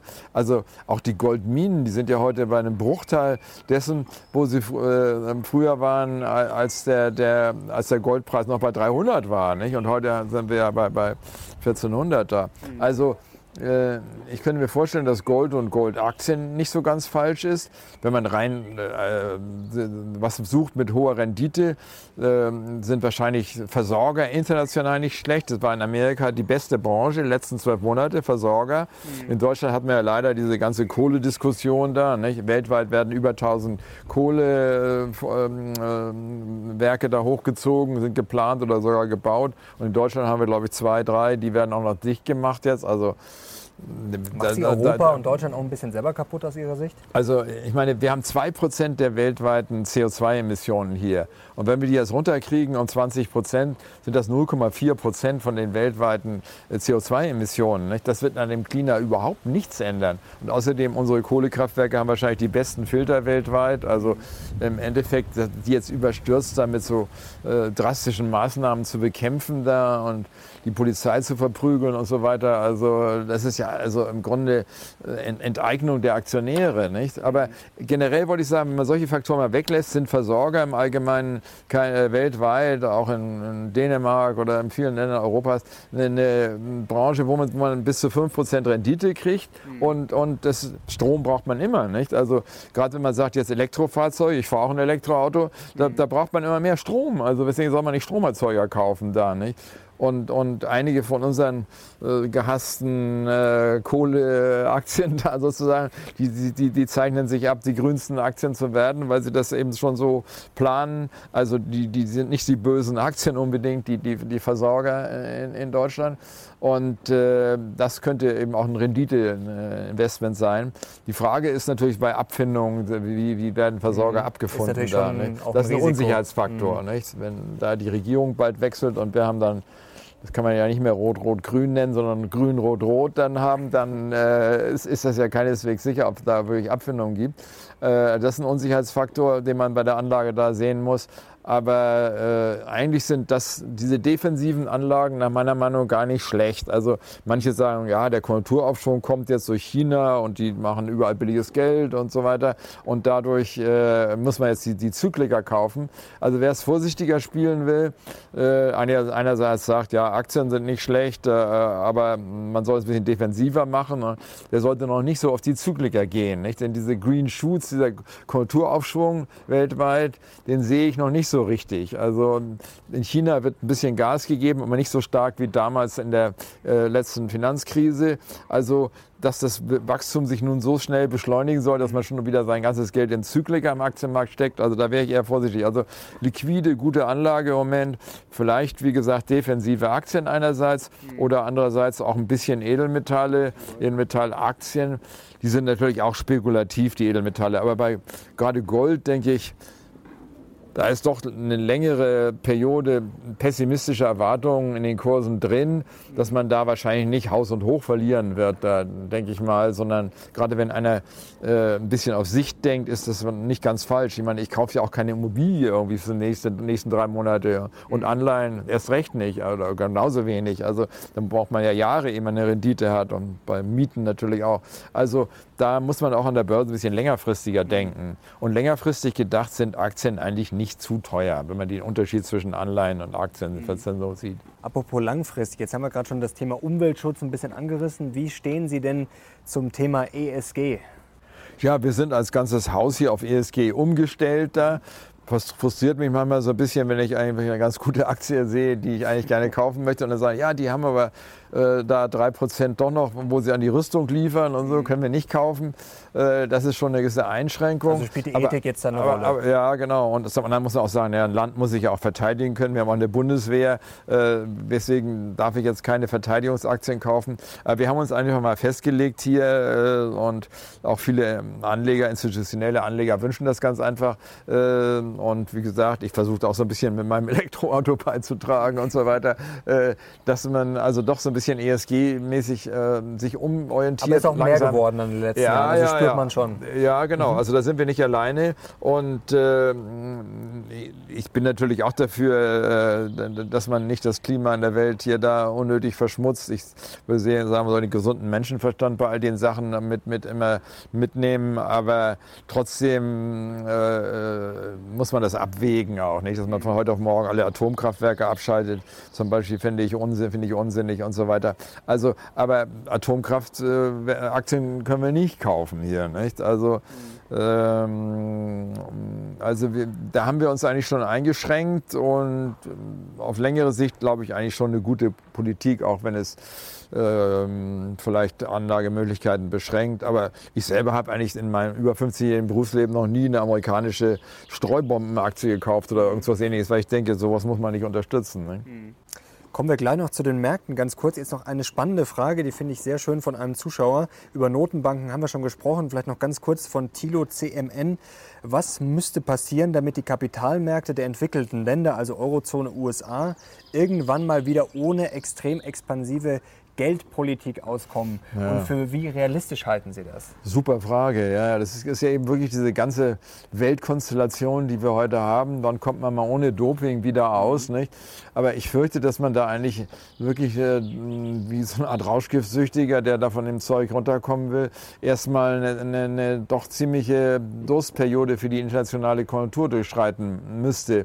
Und wenn ich sage, also im Moment ist immer noch äh, diese moderne monetäre Theorie äh, dasjenige, was man am besten machen sollte, um die nächste Krise möglichst weit wegzuschieben, mhm. heißt es eben doch, dass wahrscheinlich ganz am Schluss doch eine Krise kommt. Nicht? Also das kann noch 20 Jahre weg sein. Mhm. Äh, und ich kenne Leute, die vor 50 Jahren schon vor diesen Krisen gewarnt haben, gesagt haben, nur Cash und Gold und sonst gar nichts mhm. anderes. Äh, aber also man sieht ja. Perma-Bär ist ja eigentlich noch keiner reich geworden, oder? Das ist richtig. Also diese ganzen Crash-Leute, die verdienen nur selber da, aber die Kunden, die da den Tag gerichtet haben, die haben eher was verpasst und das bleibt, glaube ich, auch einige Zeit so. Ähm, Ja, die, die, Gefahr ist eben, dass eine größere Inflation kommt und dadurch eben dieser Bereinigungsprozess, der hier angesprochen wird, äh, automatisch passiert. Mhm. Nicht? Denn, das aber nicht mehr geht dann. Genau, weil bei, bei, bei hoher Inflation würden ja die Zinsen doch wahrscheinlich äh, automatisch hochgehen. Mhm. Und äh, bei hohen Zinsen fliegen dann die ganzen Zombie-Unternehmen aus dem Markt und dann gibt es doch jede Menge Konkurse, Arbeitslosigkeit und dann würden auch Privatleute, die sich verschuldet haben, eben äh, das Handtuch werfen und, und, und die, die Banken würden ein Problem haben. Also dann würde eine ziemliche Bereinigung doch ins System kommen. Ich meine, wenn man keine Schulden hat, im 19. Jahrhundert war es so, dass da die Schulden fast unbekannt waren. Da gab es auch Zyklen und so weiter, aber da hat sich die Wirtschaft immer wieder selbst bereinigt und hat auf die Dauer ein gewisses Wachstum gehabt. Gut, das mag auch mit Dampfmaschinen und allem Möglichen zu tun gehabt haben damals, äh, Eisenbahnbau. Aber ähm, im Endeffekt äh, ist, sind wir einfach heute in einer Phase, wo wir dieses Doping durch Schulden brauchen. Und äh, wenn wir das mal äh, abgewöhnt kriegen, zwangsweise durch eine Krise, die am ehesten durch Inflation und hohe Zinsen ausgelöst werden kann, Bankenrun, all solche Sachen können passieren, ähm, dann äh, geht es, glaube ich, der Weltwirtschaft mal längere Zeit schlecht. Dann könnte es wirklich den, die, die schlechteste hm, Wirtschaftsperiode geben, die wir je gehabt haben. Aber ich will das nicht von heute auf morgen in die Wand malen. Das, äh, man hat doch irgendwie bisher immer wieder Möglichkeiten gehabt, das Ganze aufzuschieben. Und ich denke, solange eben keine Inflation da ist, können die Notenbanken das aufschieben. Und letztlich die Regierungen müssten das auch machen. Nicht? Also natürlich mit guter Politik. Nicht? Also Italien kann man sich so ein bisschen streiten, ob die nicht mehr in die Investitionslenkung äh, tun sollten, statt nur äh, irgendwo die, die ärmeren Bevölkerungsgeschichten mit, mit, mit Grundeinkommen zu versorgen. Zum Thema Politik kommen wir vielleicht ganz kurz zu Trump. Das ja. halten ja auch immer wieder viele für ein Risiko. Wie gefährlich finden Sie jetzt diesen Handelskrieg, der ja auch jetzt schon länger tobt, mit China vor allem? Ja, ja, also Trump hat natürlich auch das Potenzial, nicht nur wie Inflation, sondern auch Trump hat das Potenzial, wirklich eine Weltwirtschaftskrise auszulösen, nach meiner Meinung. Also der Welthandel hat wirklich die Wirtschaft beflügelt seit Jahrzehnten jetzt und wenn der wirklich ganz stark schrumpft, dann hätte das für Länder gerade wie Deutschland, aber es gibt auch andere Nationen äh, mit hohem Export, Südkorea, Holland, wirklich sehr starke Auswirkungen. Und meiner Meinung nach ist es immer ein Nachteil, der vergessen wird beim Euro, dass wir eigentlich durch den Euro so exportabhängig geworden sind. Denn sonst würden wir nicht so viel exportieren können, wenn der Euro nicht zu billig für uns wäre. Mhm. Mit der D-Mark könnten wir nie so viel exportieren. Nicht? Also ich habe auch mal mit einem Daimler-Chef gesprochen und gesagt, na, also Euro, das habe ich schon von vornherein immer sehr bedenklich gefunden. Äh, und er sagt ja, um Gottes Willen, den Euro nicht abschaffen, keine D-Mark, sonst äh, haben wir nächsten Tag 10.000 äh, Arbeitslose da allein bei Daimler, weil, weil wir dann unsere Autos nicht mehr verkaufen können. Ist natürlich alles richtig, muss man sehen. Nicht? Heutzutage sind wir sehr im Euro drin. Aber, äh, aber der, dieser ganze Welthandel kann durch Trump durchaus zum Erliegen kommen. Aber wird er das wirklich riskieren? Gepusht. Er hat ja jetzt angekündigt, dass er wieder antreten will. Also er will wahrscheinlich auch wieder gewählt werden. Ja, also, eben. Wird er das jetzt wirklich so weit treiben, dass er jetzt sagt, okay, das ich könnte jetzt wirklich übel werden, weil dann wird es ja für ihn auch schwierig. Oder? Absichtlich wird er das nicht machen. Die Gefahr ist, dass es unabsichtlich dazu kommt. Trump ist ja eigentlich der Dealmaker. Der kommt aus der Immobilienbranche und der kommt dann mit so einem riesen Volumen mit Krediten und Kapitalkraft äh, und mit noch einigen guten Beziehungen, nehme ich an, dann an und macht dann seinen Gegner platt und damit äh, hat er den Deal gewonnen. Nicht? Und so versucht er heute auch zu operieren. Und er denkt, die Chinesen machen wir ganz schnell platt da. Äh, aber so einfach ist es eben nicht, weil alles doch viel mehr durch diese ganzen äh, äh, diese Lieferketten, die wir weltweit haben, alles so vernetzt ist und auch viele Amerikaner amerikanische Firmen in China sehr stark vertreten sind. Nicht? Denken Sie an Starbucks oder was auch immer. Mhm. Da könnten die Chinesen auch die Amerikaner ziemlich platt machen da. Also das ist eine wechselseitige Abhängigkeit. Trump sagt, ja, wir gewinnen den Handelskrieg sofort und leicht, weil die Chinesen eben 400 Milliarden mehr exportieren zu uns als wir zu denen. Also so einfach ist das eben nicht. Und unabsichtlich könnte er wirklich da eine große Krise auslösen. Aber ich denke, er wird versuchen, das Ganze doch noch irgendwie vor der Wahl hinzukriegen. Vielleicht sogar schneller, als wir denken. Jetzt Ende, Juli, äh, Ende, ja, Ende des Monats vielleicht sogar schon. Also, ähm, aber das Schwierige ist jetzt nach meiner Meinung, dass die Chinesen unter Umständen jetzt so nach dem Motto, äh, wir wollen kein Gesicht verlieren, nicht so schnell nachgeben werden ihrerseits. Nicht? Und die merken ja auch, dass die Amerikaner im ganzen Wachstum sehr angewiesen sind auf China. Also von General Motors über diese Firmen da, Starbucks und so weiter, äh, können Sie eine ganze Reihe nennen, äh, die, die sehr abhängig sind von China die, die würden natürlich schweren Schaden erleiden, wenn wirklich die Chinesen nun sagen, jetzt fangen wir mal an, Krieg äh, gegen euch zu machen, Wirtschaftskrieg. Und äh, das würde dem Trump natürlich auch bei seiner Wiederwahl, seinem Wiederwahlwunsch sehr schaden. Außerdem will er ja immer eine Börsenhoss, nicht? Der hat doch gesagt. Ganz kurze, ganz kurze Frage mal dazu. Könnte das äh, langfristig angelegt sein oder vielleicht zumindest jetzt die Idee sein von Trump? Ist jetzt nicht mehr so weit weg die Wahl nach dem Motto, wir befrieden uns dann mit China, das könnte ja die Börse richtig pushen. Ja. Ähm, dann kündigt man vielleicht nochmal Steuersenkungen an, äh, pusht nochmal die Konjunktur. Also ich meine, das könnte ja für die Börse, könnte Trump ja sagen wir, in den nächsten ein bis zwei Jahren massiver Faktor werden und das könnte ja. ihn dann ja auch wiederum beflügeln. Ja. Äh, wie sehen Sie das? Die Aktienrückkäufe sind nach wie vor da. Der kann die Infrastruktur mit mehr Staatsausgaben noch kräftig ankurbeln. Er kann eben den Handel mit China wieder äh, beleben, wenn er das eben mit China sich wahrscheinlich richtig abfahren. Das, das könnte die Börse richtig abfahren, genau. Mhm. Und wir haben ja eingangs gesagt, Cash liegt eine Menge da. Mhm. Nur die Leute haben Angst im Moment, dass sich eben die Sache in die falsche Richtung entwickelt da im Welthandel. Aber wenn der Trump das doch noch in die richtige Richtung lenken kann, dann hätten wir unerwartet äh, gute Zeiten. Nicht? Das muss man ganz klar äh, eben auch sehen. Deswegen wehre ich mich so ein bisschen gegen Schwarz-Weiß Malerei im Moment. Okay. Kommen wir noch kurz äh, zur Aktienauswahl und vielleicht auch zu den Märkten, wie Sie die einschätzen. Ähm, wie wählen Sie denn jetzt grundsätzlich Aktien aus? Können Sie uns das vielleicht ganz kurz skizzieren, vielleicht so einen gewissen Ablauf? Ja, also mm, meine, wir, wir, arbeiten immer so grundsätzlich nach dieser FFM-Methode. Wir suchen also fundamental ein gutes Unternehmen, was also gute Bilanzen hat und ein gutes Geschäftsmodell, gutes Wachstum. Und bei den Einzelunternehmen kommt es eben, wie ich schon sagte, auf den freien Cashflow sehr stark an. Also wenn man seine äh, Analyse oder seine Auswahl von Aktien nach dem freien Cashflow macht, kommt man im Allgemeinen am weitesten. Nicht? Wenn man sehr viel investieren muss, wie die Autoindustrie, besser Finger weg. Und wenn man schon wie eine Fluglinie zum Beispiel die ganzen Flugzeuge alle gekauft gekauft und bezahlt hat und sie nur noch abschreiben muss, dann äh, kriegt man den ganzen Cash rein und, und hat eben äh, keine Cash-Abflüsse mhm. durch, durch Investitionen neuer Maschinen.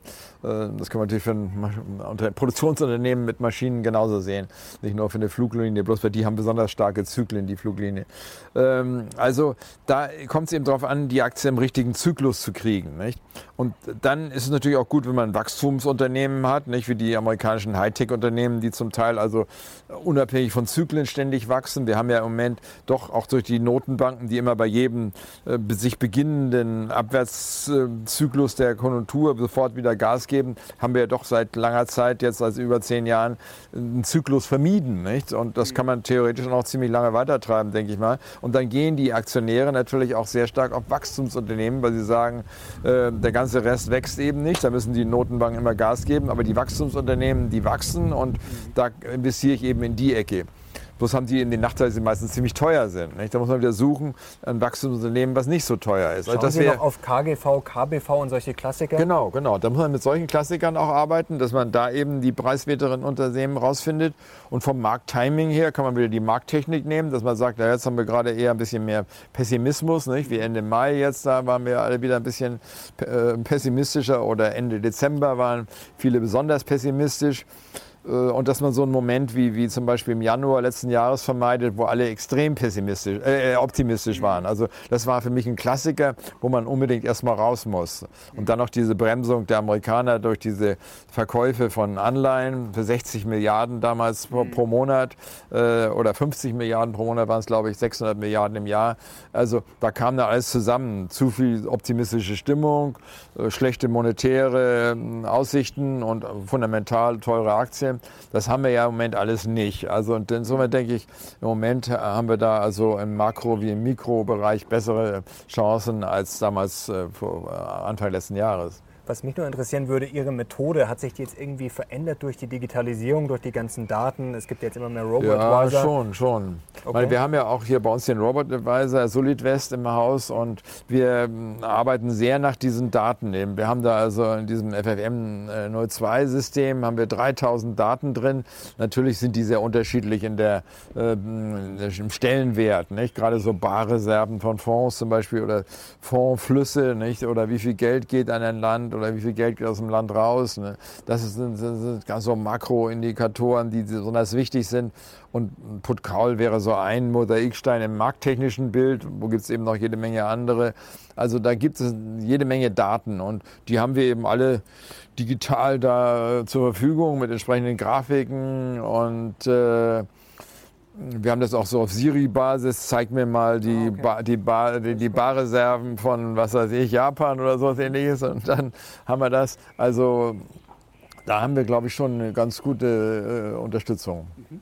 Sehr schön. Jetzt äh, reden wir schon ein Stückchen. Jetzt geben wir Gas am Ende, kommen ja. zum Schlussspurt. Noch ein paar ja. ganz kurze Einschätzungen zu Märkten, Branchen. Ähm, Kai Hämmerling, fangen wir mal mit Deutschland an, hat gefragt, äh, welches Potenzial sehen Sie für den DAX in den nächsten 12 bis 18 Monaten? Ja, hängt eben, wie gesagt, unheimlich davon ab, ob dieser sich beginnende Abschwung der Weltkonjunktur aufgefangen werden kann.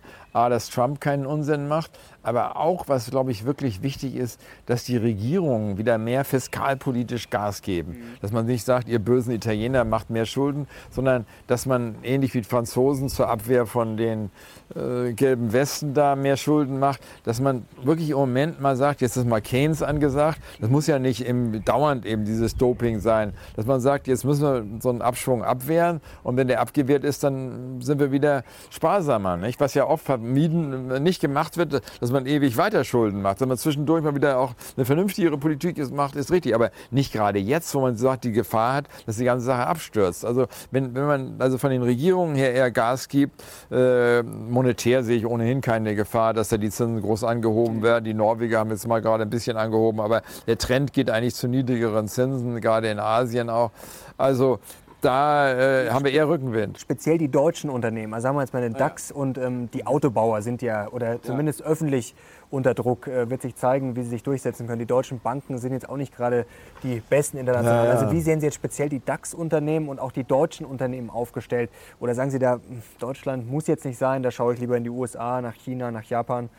Mein Deutschland hat den Vorteil, dass es wirklich ausgesprochen preiswert ist. Es gibt also kein Land der Welt, wo der Unterschied zwischen der Verzinsung von Staatsanleihen und der Verzinsung von Aktien so groß ist. Nicht? Mhm. Dieses Equity Risk Premium, da ist dort in, in Deutschland am allerbesten und damit eigentlich auch die Risiken begrenzt. Also das heißt, man sagen. kriegt fürs Risiko relativ viel. Ertrag ja, man kriegt relativ viel.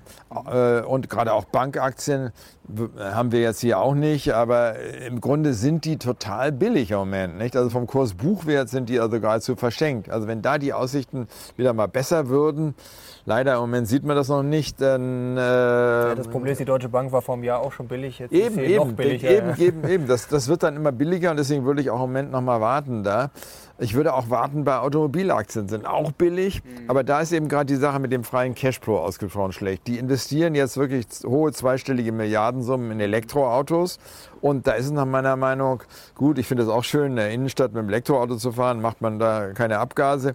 Aber dafür werden die Abgase woanders gemacht. Nicht? Also nur nicht in der Stadt. Also die Chinesen haben die Elektroautos, damit sie ihre ganze dreckige Kohle verbrennen können. Und damit ist das Weltklima noch schlimmer, als wenn sie keine Elektroautos hätten. Also die Autoaktien sind im Grunde nach meiner Meinung äh, nach wie vor ungünstig, weil sie unter Umständen in die falsche Richtung sehr viel investieren. Vielleicht kommt das Wasserstoffauto, was ja irgendwie viel, viel äh, also Kommt jetzt kein, auch mal mehr in der Berichterstattung. Diskussion, ja. Die Japaner sind da dran und äh, da haben sie überhaupt keine Abgase. Man hat man jetzt auch nicht beim, beim Elektroauto, aber beim Elektroauto hat man ja einen Strom, der zu 70 Prozent ja, immer noch in Deutschland eben nicht öko ist. Also mh, deswegen ist es ein bisschen so eine mh, verlogene Sache geradezu. Nicht? Obwohl ich selber als Elektroautofahrer bin, ich finde es angenehm und schön und für die Innenstadt ist auch die Reichweite reicht mir da. Äh, aber im Endeffekt tue ich dem Klima eigentlich in Wirklichkeit nicht unbedingt was Gutes damit. Nicht? Wenn ich 100% Ökostrom hätte, aber haben wir ja nicht. Ne? Und in China zum aller, am allerwenigsten. Also ähm, Autoaktien wäre wär, wäre nichts nach meiner Meinung. Ähm, und Gibt es eine deutsche Vorzeigebranche, jetzt unabhängig von Unternehmen ob ihr, und unabhängig jetzt von DAX, MDAX, SDAX, gibt es da was, wo Sie sagen, da kann man sich noch drauf verlassen? es gibt natürlich immer wieder Einzelunternehmen, die ich jetzt äh, aus verständlichen Gründen schlecht nennen kann, die, die, die, die äh, da äh, gute Arbeit machen und die nicht von bestimmten Branchentrends so stark abhängig sind. Aber es ist schwierig, irgendwo eine Branche zu nennen. Eigentlich müsste nach meiner Meinung die ganze Bauindustrie viel mehr von den niedrigen Zinsen profitieren. Mhm. Aber die paar Bauaktien, die wir haben, sind alle so niedrig bewertet, dass ich mich eigentlich auch frage, wann, wann will man die eigentlich mal höher bewerten, wenn nicht jetzt. Nicht? Mhm. Also da hat man eigentlich nach meiner Meinung bei einzelnen Bauaktien wirklich eine Menge Aktiensubstanz fürs Geld äh, und hat nicht diesen Zyklus-Zyklus-Problem. Denn die, ich glaube, dass die Zinsen einige Zeit niedrig bleiben werden und die Bauindustrie damit noch einige Zeit unterstützt wird. Ja, der Einzelhandel zum Beispiel äh, wäre eigentlich eine Branche, was auch billig ist, aber man sieht es ja bei den Unternehmen aus der Branche, die haben da wieder Konkurrenz Internet und äh, zu, zu, zu, geringe Margen und die doktern da ja oft wirklich schon seit langer Zeit an den Unternehmensmodellen, Geschäftsmodellen herum und kommen schwer auf die Beine. Die ganzen Internet-Einzelhändler äh, sind, sind sehr teuer. Ähm, die Schmuckunternehmen sind, sind, sind eine gute Sache, aber auch nicht billig und hängen sehr von der Schmucknachfrage aus China ab. Nicht? Also diese Lederschmuck und so, die Franzosen, Italiener, die es da gibt. Ähm, also es ist schwierig, wirklich eine Branche zu nennen, wo man sagen kann, das ist ganz klar wirklich zurückgeblieben. Vielleicht, meine, es ist ein bisschen so eine Wildcard. Äh, Edelmetalle-Aktien. Da, da, hängt eigentlich keiner drin. Es ist auch eine relativ kleine äh, Marktkapitalisierung. Auch Rohstoffaktien sind, sind im Grunde billig. Rohstoffaktien haben unter Umständen den Nachteil, wenn die Konjunktur wirklich schlechter wird, meine, man muss jetzt gegenhalten nach meiner zurück, Meinung. Wenn das falsch gemanagt wird von Politikern und Notenbankern, haben wir da eine gewisse Gefahr. Ähm, aber wenn, wenn es nicht falsch gemanagt wird, dann könnte ich mir vorstellen, dass die Rohstoffnachfrage auch in China wieder anspringt. Und mhm. da sind viele Rohstoffunternehmen wirklich ausgesprochen preiswert. Und die Marktkapitalisierung der Rohstoff, auch der Ölaktien, ist also im historischen Vergleich sehr, sehr niedrig. Also da wäre man also auch ausgesprochen antizyklisch. Die, die, die, die Ölaktien haben auch in Europa sehr hohe Dividendenrenditen. Nicht? Also das ist sicher auch eine defensive Branche, obwohl die Aktienentwicklung viel schlechter war als der Ölpreis und eigentlich recht mhm. enttäuschend war bisher. Nicht? nicht. Also das war bisher eigentlich kein äh, toller Tipp, aber im Endeffekt hat man da zumindest den Vorteil einer hohen Dividendenrendite. Mhm. Apropos Bewertung, kommen wir noch ganz kurz zu den USA.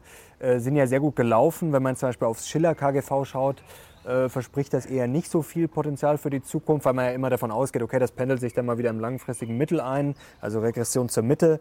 Hm, sind die USA aus Ihrer Sicht schon zu teuer? Sollte man da eher ausweichen oder führt einfach kein Weg dran vorbei?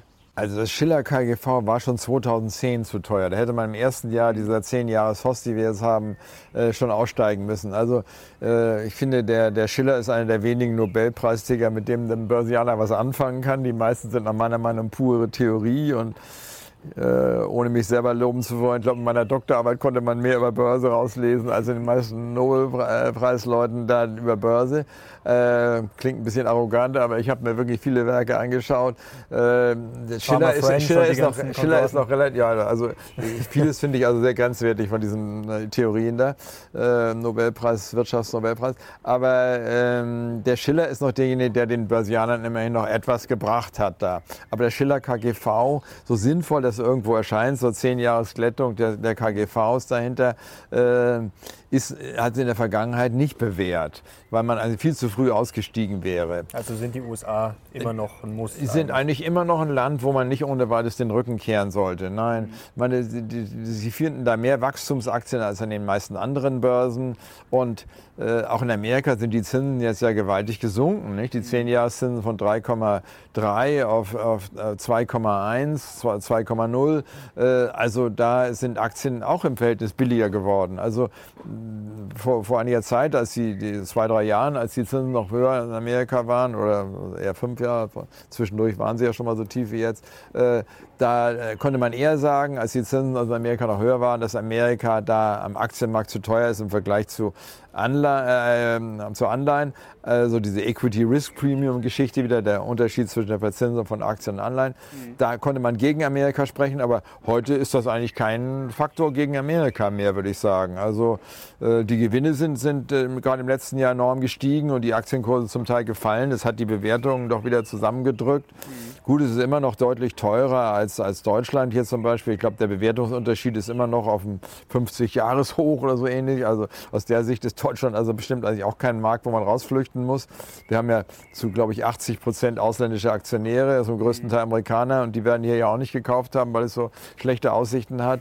Ähm, äh, aber Amerika als Börse ist halt die marktbreiteste, tiefste Börse und das viele Geld, was weltweit eingelegt werden muss, das wird immer zum Teil nach Amerika fließen, glaube ich. Also da zu sagen, Amerika ist zu teuer und hat deshalb eine BES und Europa ist billiger und hat deshalb eine HOS, also die Theorie, die, die haben früher schon viele gehabt, die Abkopplung. Zeitweise habe ich da auch mal kurz dran geglaubt, aber das ist, glaube ich, äh, illusorisch. Ich kenne Sie ja auch als Japan-Freund. Sind Sie da nach ja. wie vor bullish? Also das war etwas enttäuschend zuletzt da, aber gerade was Bewertung anbelangt, ist Japan da also auch, glaube ich, jahrzehntelang tief, was die Kursgewinnverhältnisse, auch die Kursbuchwertverhältnisse anbelangt, also gerade die Substanz. Die meisten reden ja immer nur vom Gewinn bei Aktien, also die Substanz ist da bei Japan-Aktien sehr, sehr hoch.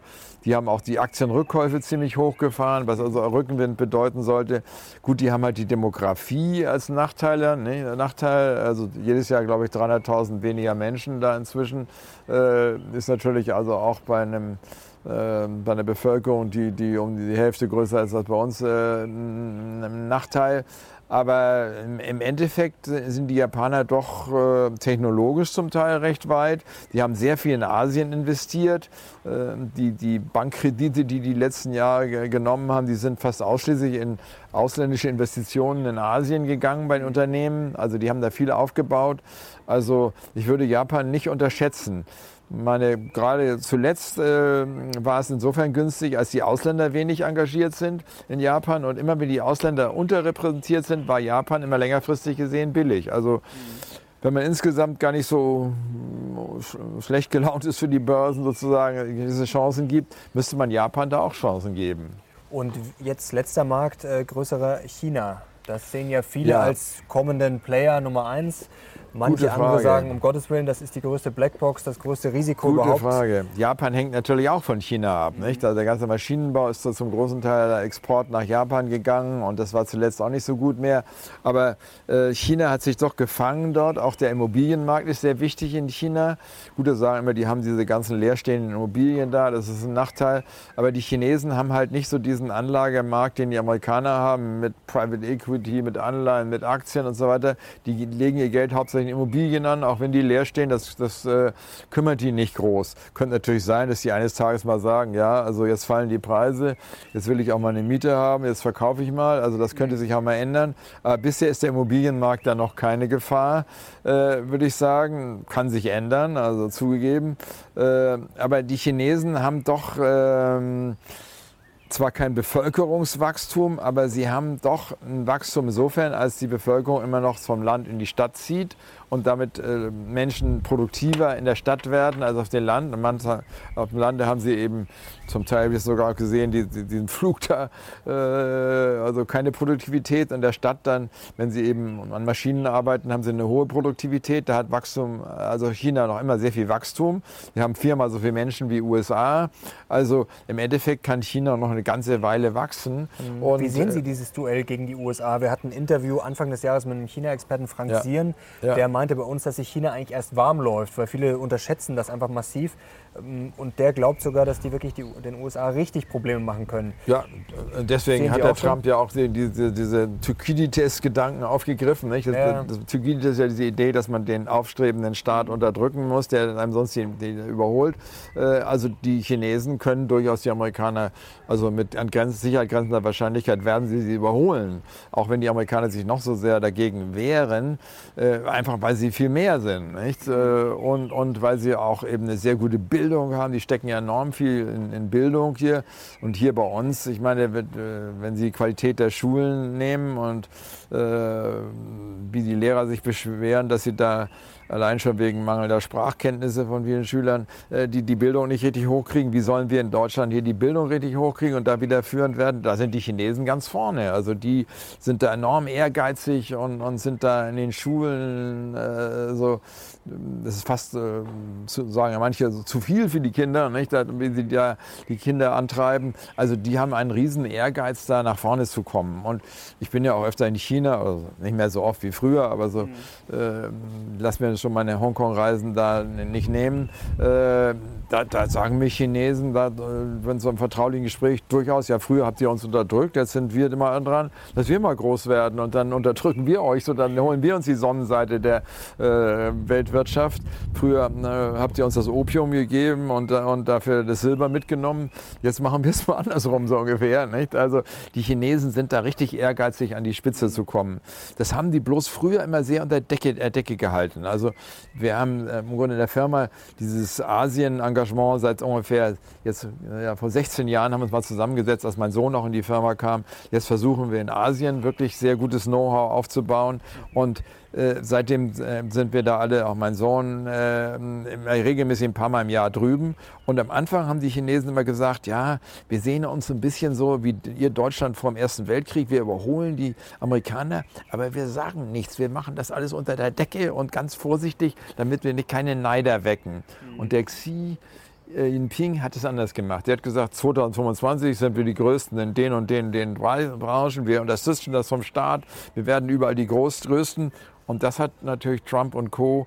Und Trump ist da doch einer von denen, glaube ich, diejenigen, die das gar nicht so militant sehen, noch vorübergehend eher mal eine Bremse reinlegen wollen. Aber da gibt es andere. Äh, und das äh, sind nicht nur die Republikaner, sind die Demokraten genauso, die sagen, müssen die Chinesen dann Deckel drauf haben. Und da haben die Chinesen, glaube ich, einen Fehler gemacht, dass sie gesagt haben, wir werden jetzt da überall die Größten. Gut, es war wahrscheinlich auch gar nicht zu übersehen.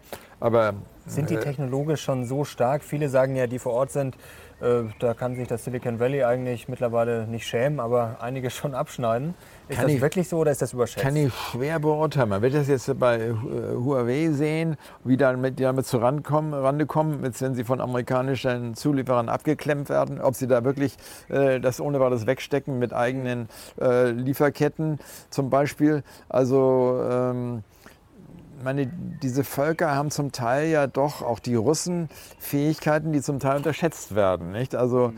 die Russen sind nicht nur die besten Schachspieler, die sind also auch, glaube ich, bei diesen Cyberangriffen besonders schlau da. Also die sind, sind äh, musikalisch häufig, die haben also gewisse Begabungen da. Nicht? Und die Chinesen sind, glaube ich, auch im technologischen recht gut. Also die Israelis sind da sehr gut. Also es gibt so Völker, die da wirklich sehr ausgeschlafen sind und äh, Deutschland ist eben sehr gut im Maschinenbau und, und diesen Dingen gewesen und äh, haben die ersten Autos gebaut. Äh, und den ersten Computer, die ersten Flug, Düsenflugzeuge und so weiter. Aber heute bin ich mir nicht so sicher, ob wir wirklich in diesem Internetzeitalter noch so gut mithalten können. Und auch äh, in den Schulen entwickeln wir nicht diesen Ehrgeiz, den die Asiaten da entwickeln. Nicht? Auch äh, Taiwan oder Südkorea, die sind ja mit einer wirklich Begeisterung dabei, ihr Land aufzubauen. Nicht? Also zuletzt Vietnam hat enormen Aufschwung. Alles, was dann nicht aus China exportiert werden darf, wird jetzt von Vietnam exportiert. Also ich glaube, da müssen wir Deutsche uns schon warm anziehen. Gut, wir haben eine Menge Weltmarktführer, aber die Asiaten sind ja nicht nur innovativ, sie haben, sind auch groß im Kopieren. Nicht? Die Deutschen haben damals den Engländern viel weggenommen in dieser Zeit vor dem Ersten Weltkrieg, als sie so groß geworden sind. Äh, und, und die Chinesen machen das heute zum Teil auch so. Die Asiaten generell, nicht? die kopieren eben. Und was damals den Deutschen recht war, äh, nicht? Made in Germany hat man ja immer drauf getan, da, da hat man gesagt, ja, das ist eben die Kopie, ja, die, die dürft ihr nicht kaufen. Aber dann haben es die Leute gerade gekauft. Und äh, warum sollen nicht auch die Asiaten da gute Leistungen bringen? Also ich habe da ein bisschen Angst um Deutschland auf die Dauer da, wenn ich da sehe, wie wir in Sachen Bildung oder Ehrgeiz da also doch sehr hinterherhinken. Ein Punkt noch zur künstlichen Intelligenz. Sehen Sie das als Mega-Chance oder ist das vielleicht ein bisschen überschätzt? Wir haben vor kurzem mit dem Kollegen Bernecker darüber gesprochen, ja. über dieses Problem China ja. und Deutschland. Ja, und der war ganz cool, der hat gemeint, ach, die investieren da jetzt alle, wir Deutschen haben das schon immer so gemacht, wir warten jetzt ein bisschen ab, sind dann später dran. Der meinte eigentlich, die Deutschen waren schon immer später dran, aber das macht eigentlich nichts, die anderen jetzt die Fehler machen lassen und dann kommen wir sozusagen im zweiten Schritt und sind dann immer noch äh, sozusagen früh genug dran. Ja, ja, das machen die Deutschen ja ganz gerne, dass sie die anderen probieren lassen und dann, dann dahin gehen, wo es sich dann wirklich lohnt. Das ist auch ja keine schlechte Theorie. Ähm, ja, künstliche Intelligenz. Sicher, partiell ist das, glaube ich, hochinteressant, aber insgesamt wird es, glaube ich, ein bisschen überschätzt, auch mit Hype, dem künstlichen Hype, auch mit dem künstlichen, äh, mit der äh, künstlichen Intelligenz beim, beim Autofahren, nicht? Das selbstfahrende Auto. Also ich meine, vielen Leuten macht das Autofahren einfach Spaß und deswegen werden die wahrscheinlich sich ungern fahren lassen, sondern drücken da gerne mal selber irgendwie aufs Gaspedal oder Motorradfahren oder was auch immer.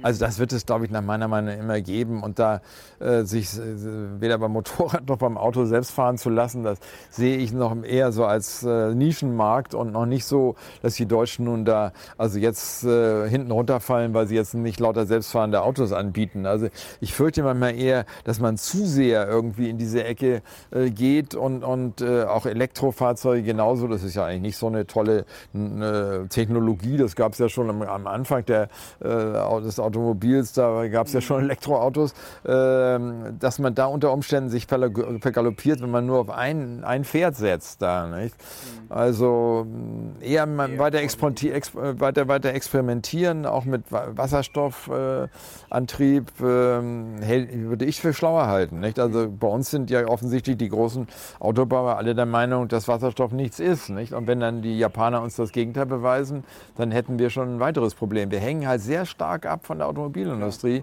und wir können auch das sehr gut, Maschinen bauen. Ähm, aber wir sind eben doch ein bisschen einseitig da und was mir auch Sorge macht, dass wir eben so einseitig ein Exportland geworden sind, was früher nicht waren. Also wir haben doch eine recht äh, unterernährte Binnenwirtschaft und die, Würde wieder für Keynes sprechen. Ja, genau. Keynes äh, stimuliert ja dann doch die, die, die Binnenwirtschaft. Den Welthandel kann man schlecht vom Inland her äh, stimulieren. Da hat man keinen Einfluss, außer mit Abwertungen. Und das können wir zumindest autonom mit dem Euro-Euro ja nicht machen. Der kann insgesamt runtergehen. Aber Deutschland alleine, die D-Mark oder so, eine eigene Währung haben wir ja nicht mehr, die wir abwerten können. Also richtige Steuerungsmechanismen haben wir nicht. Einen eigenen Zins haben wir auch nicht. Haben wir den Eurozins. Gut, ich meine, den noch mehr runterzusenken ist auch im Grunde äh, viel gefordert. Ähm, also insofern sind die Steuerungsmöglichkeiten eigentlich so oder so nicht mehr da. Aber durch diese Exportabhängigkeit sind wir neben diesen ganzen technologischen Nachteilen, die wir vielleicht entwickeln werden, haben wir da ein weiteres Problem. Mhm. Also wir müssen schon aufpassen, glaube ich, nicht? Denn äh, was machen wir auch hier am Arbeitsmarkt, nicht? Wenn hier mal so und so viele Arbeitslose äh, da sind und äh, ja, wie geduldig sind die Deutschen, sowas auszuhalten dann? Ne? Eine letzte abschließende Frage noch zum Thema Technologie haben sich auch viele Zuschauer gewünscht. Eine kurze Einschätzung von Ihnen zum Thema Bitcoin.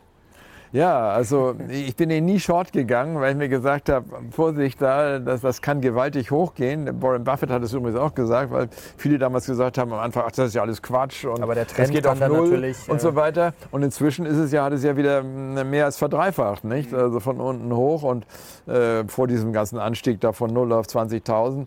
Ähm, also Aber sollte man nicht unterschätzen. Nicht aber ich würde nicht investieren, weil ich denke, äh, äh, Blockchain ist eine Sache, die kommen wird, mit Sicherheit. Ich weiß auch nicht, wie weit und wie viel das nun die Anwendung ist. Aber wenn, wenn nun Facebook da viel mit Blockchain macht, also wie weit wird das überhaupt eine dieser über 1000 äh, Kryptowährungen positiv, äh, abgesehen von Bitcoin gibt es ja so und so viele, äh, nach meiner Meinung viel zu viele, aber auch selbst, selbst Bitcoin. Was profitieren die denn eigentlich davon? Mhm. Nach meiner Meinung schwanken die alle viel zu stark, um überhaupt eine, einen Währungscharakter oder Sparcharakter da wieder entwickeln zu können. Äh, und ähm, das ist ein un unregulierter Markt. Das ist ja im Moment ein gewisser Vorteil. Nicht?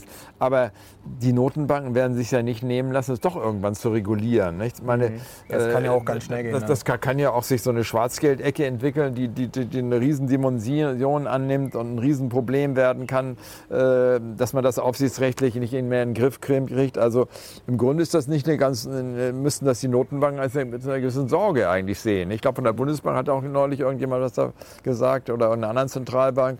Ähm, also Investieren würde ich da nicht, weil nach meiner Meinung das eine Sache ist, die gekauft wird, weil sie eben, man erwartet, dass sie steigt. Nicht? Und, aber was ist der fundamentale Grund, der, der Knappheitsgrund? Es ist ja nicht wie Gold knapp äh, oder irgendwie ein anderes Gut wie eine Immobilie äh, knapp, sondern ist es auch knapp, natürlich, weil man nur eine begrenzte, schon, Menge, so, begrenzte Menge an Geld, an dem Bitcoin Geld machen kann. Aber im, im Endeffekt äh, ist es eben doch, fehlt dieser Intrinsic Value, nicht der innere Wert, wo man sagen kann, es ist so und so viel eben äh, schon von, von Haus aus wert, weil es eben so und so viel kostet, eine Unze Gold zu gewinnen. Das, das, das kostet heute meinetwegen, was weiß ich, 900 oder 1000 Dollar und deswegen ist es unwahrscheinlich, dass der Preis darunter fällt, nicht zum Beispiel.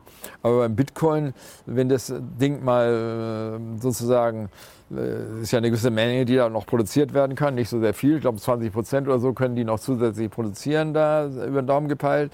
Und wenn das gemacht ist, gut, dann ist es auch knapp von dem Gesichtspunkt. Aber äh, was ist so ein Ding eigentlich überhaupt wert? Nicht? Man kann sagen, ein Dollar ist ja auch nichts wert. Nicht? Ist ja auch nur Papier. Aber, aber das ist immerhin doch, äh, kann man sagen, steht die amerikanische Wirtschaft dahinter, die amerikanische Notenbank also reguliert das Ganze. Einfach mehr Vertrauen. Da ist ein gewisses Vertrauen dahinter. Früher hat man auch gesagt, es ist eine Golddeckung da. Das war natürlich schon immer eine Art Illusion. Äh, aber trotzdem äh, ist mir an sich sozusagen dieser innere Wert fehlt mir bei den, bei den Kryptowährungen. Also und deswegen denke ich, das geht, solange alle hinterherrennen. Das ist dann dieser Momentum, dieses Momentum investieren. Aber es kann genauso, wie es von 20 auf 3000 gefallen ist, kann es jetzt also auch von 10, 11.000, wo es so rumkrebst jetzt da oder rum, wieder hochgeschossen ist, kann es auch wieder runtergehen. Also mir wäre das einfach zu unsicher. Aber Short gehen würde ich eben auch nicht da, weil das unter Umständen sich, also allein wegen der, man hat ja gesehen bei dieser amerikanischen äh, Vegetarier-Aktie jetzt Beyond da, Meat, ja, das ist auch genau. die Hälfte der Aktien short. Man hat es bei Tesla gesehen, äh, wie viele Leute short sind. Also shorten äh, kann unter Umständen auch ein Grund sein, dass eine Aktie eben steigt, nicht? wenn zu viel geschortet wird. Also halten wir fest, Sie werden kein Bitcoin-Investor mehr wahrscheinlich. Wir brauchen mehr Nein, Canes. Das werde ich mit Sicherheit nicht. Wir brauchen mehr Canes und Sie sind der einzige Mann, der die SPD noch retten kann. Ja, also weiß nicht, ob das so überhaupt mein Wunsch wäre da, äh, aber ich fand Schröder hat einen guten Job gemacht und das ist ja schade. Ich meine, das ist ja die älteste deutsche Partei und ich meine, die haben da früher sehr, sehr gute Sachen gemacht und wenn so, allein so eine historische Partei da völlig verfallen würde, das würde schon für unsere Demokratie ein großer, großer Verlust sein, denke ich. Aber ich meine, wenn man immer weiter nach links und jetzt immer noch immer grüner werden will, ist man nicht originell. Dann nimmt man, versucht man nur was mit zu erhaschen, wovon die anderen schon die Linken und die Grünen leben. Man muss ja was anderes entwickeln. Aber das ist ganz schön schwierig, jetzt aus dieser mhm äh, diesem Tunnel wieder rauszukommen, könnte ich mir vorstellen. Also die SPD retten wird, dürfte wird schwierig, schwierig werden. Das ja. ist doch ein schönes Schlusswort. Ja. Dann sagen wir herzlichen Dank, dass Sie sich ja. so viel Zeit für uns genommen haben. War sehr, sehr spannend. Leute zu Hause, schreibt doch mal in die Kommentare, wie ihr dieses Interview fandet und gebt kräftig Daumen nach oben, wenn ihr Herrn Dr. Erhard mal wieder bei uns zu Gast sehen wollt bei der Mission Money. Und jetzt, ihr kennt das Spiel, liken, teilen, abonnieren und natürlich kommentieren. Und jetzt sagen wir nochmal herzlichen Dank und wir sind jetzt raus. Wir sehen uns. Ciao.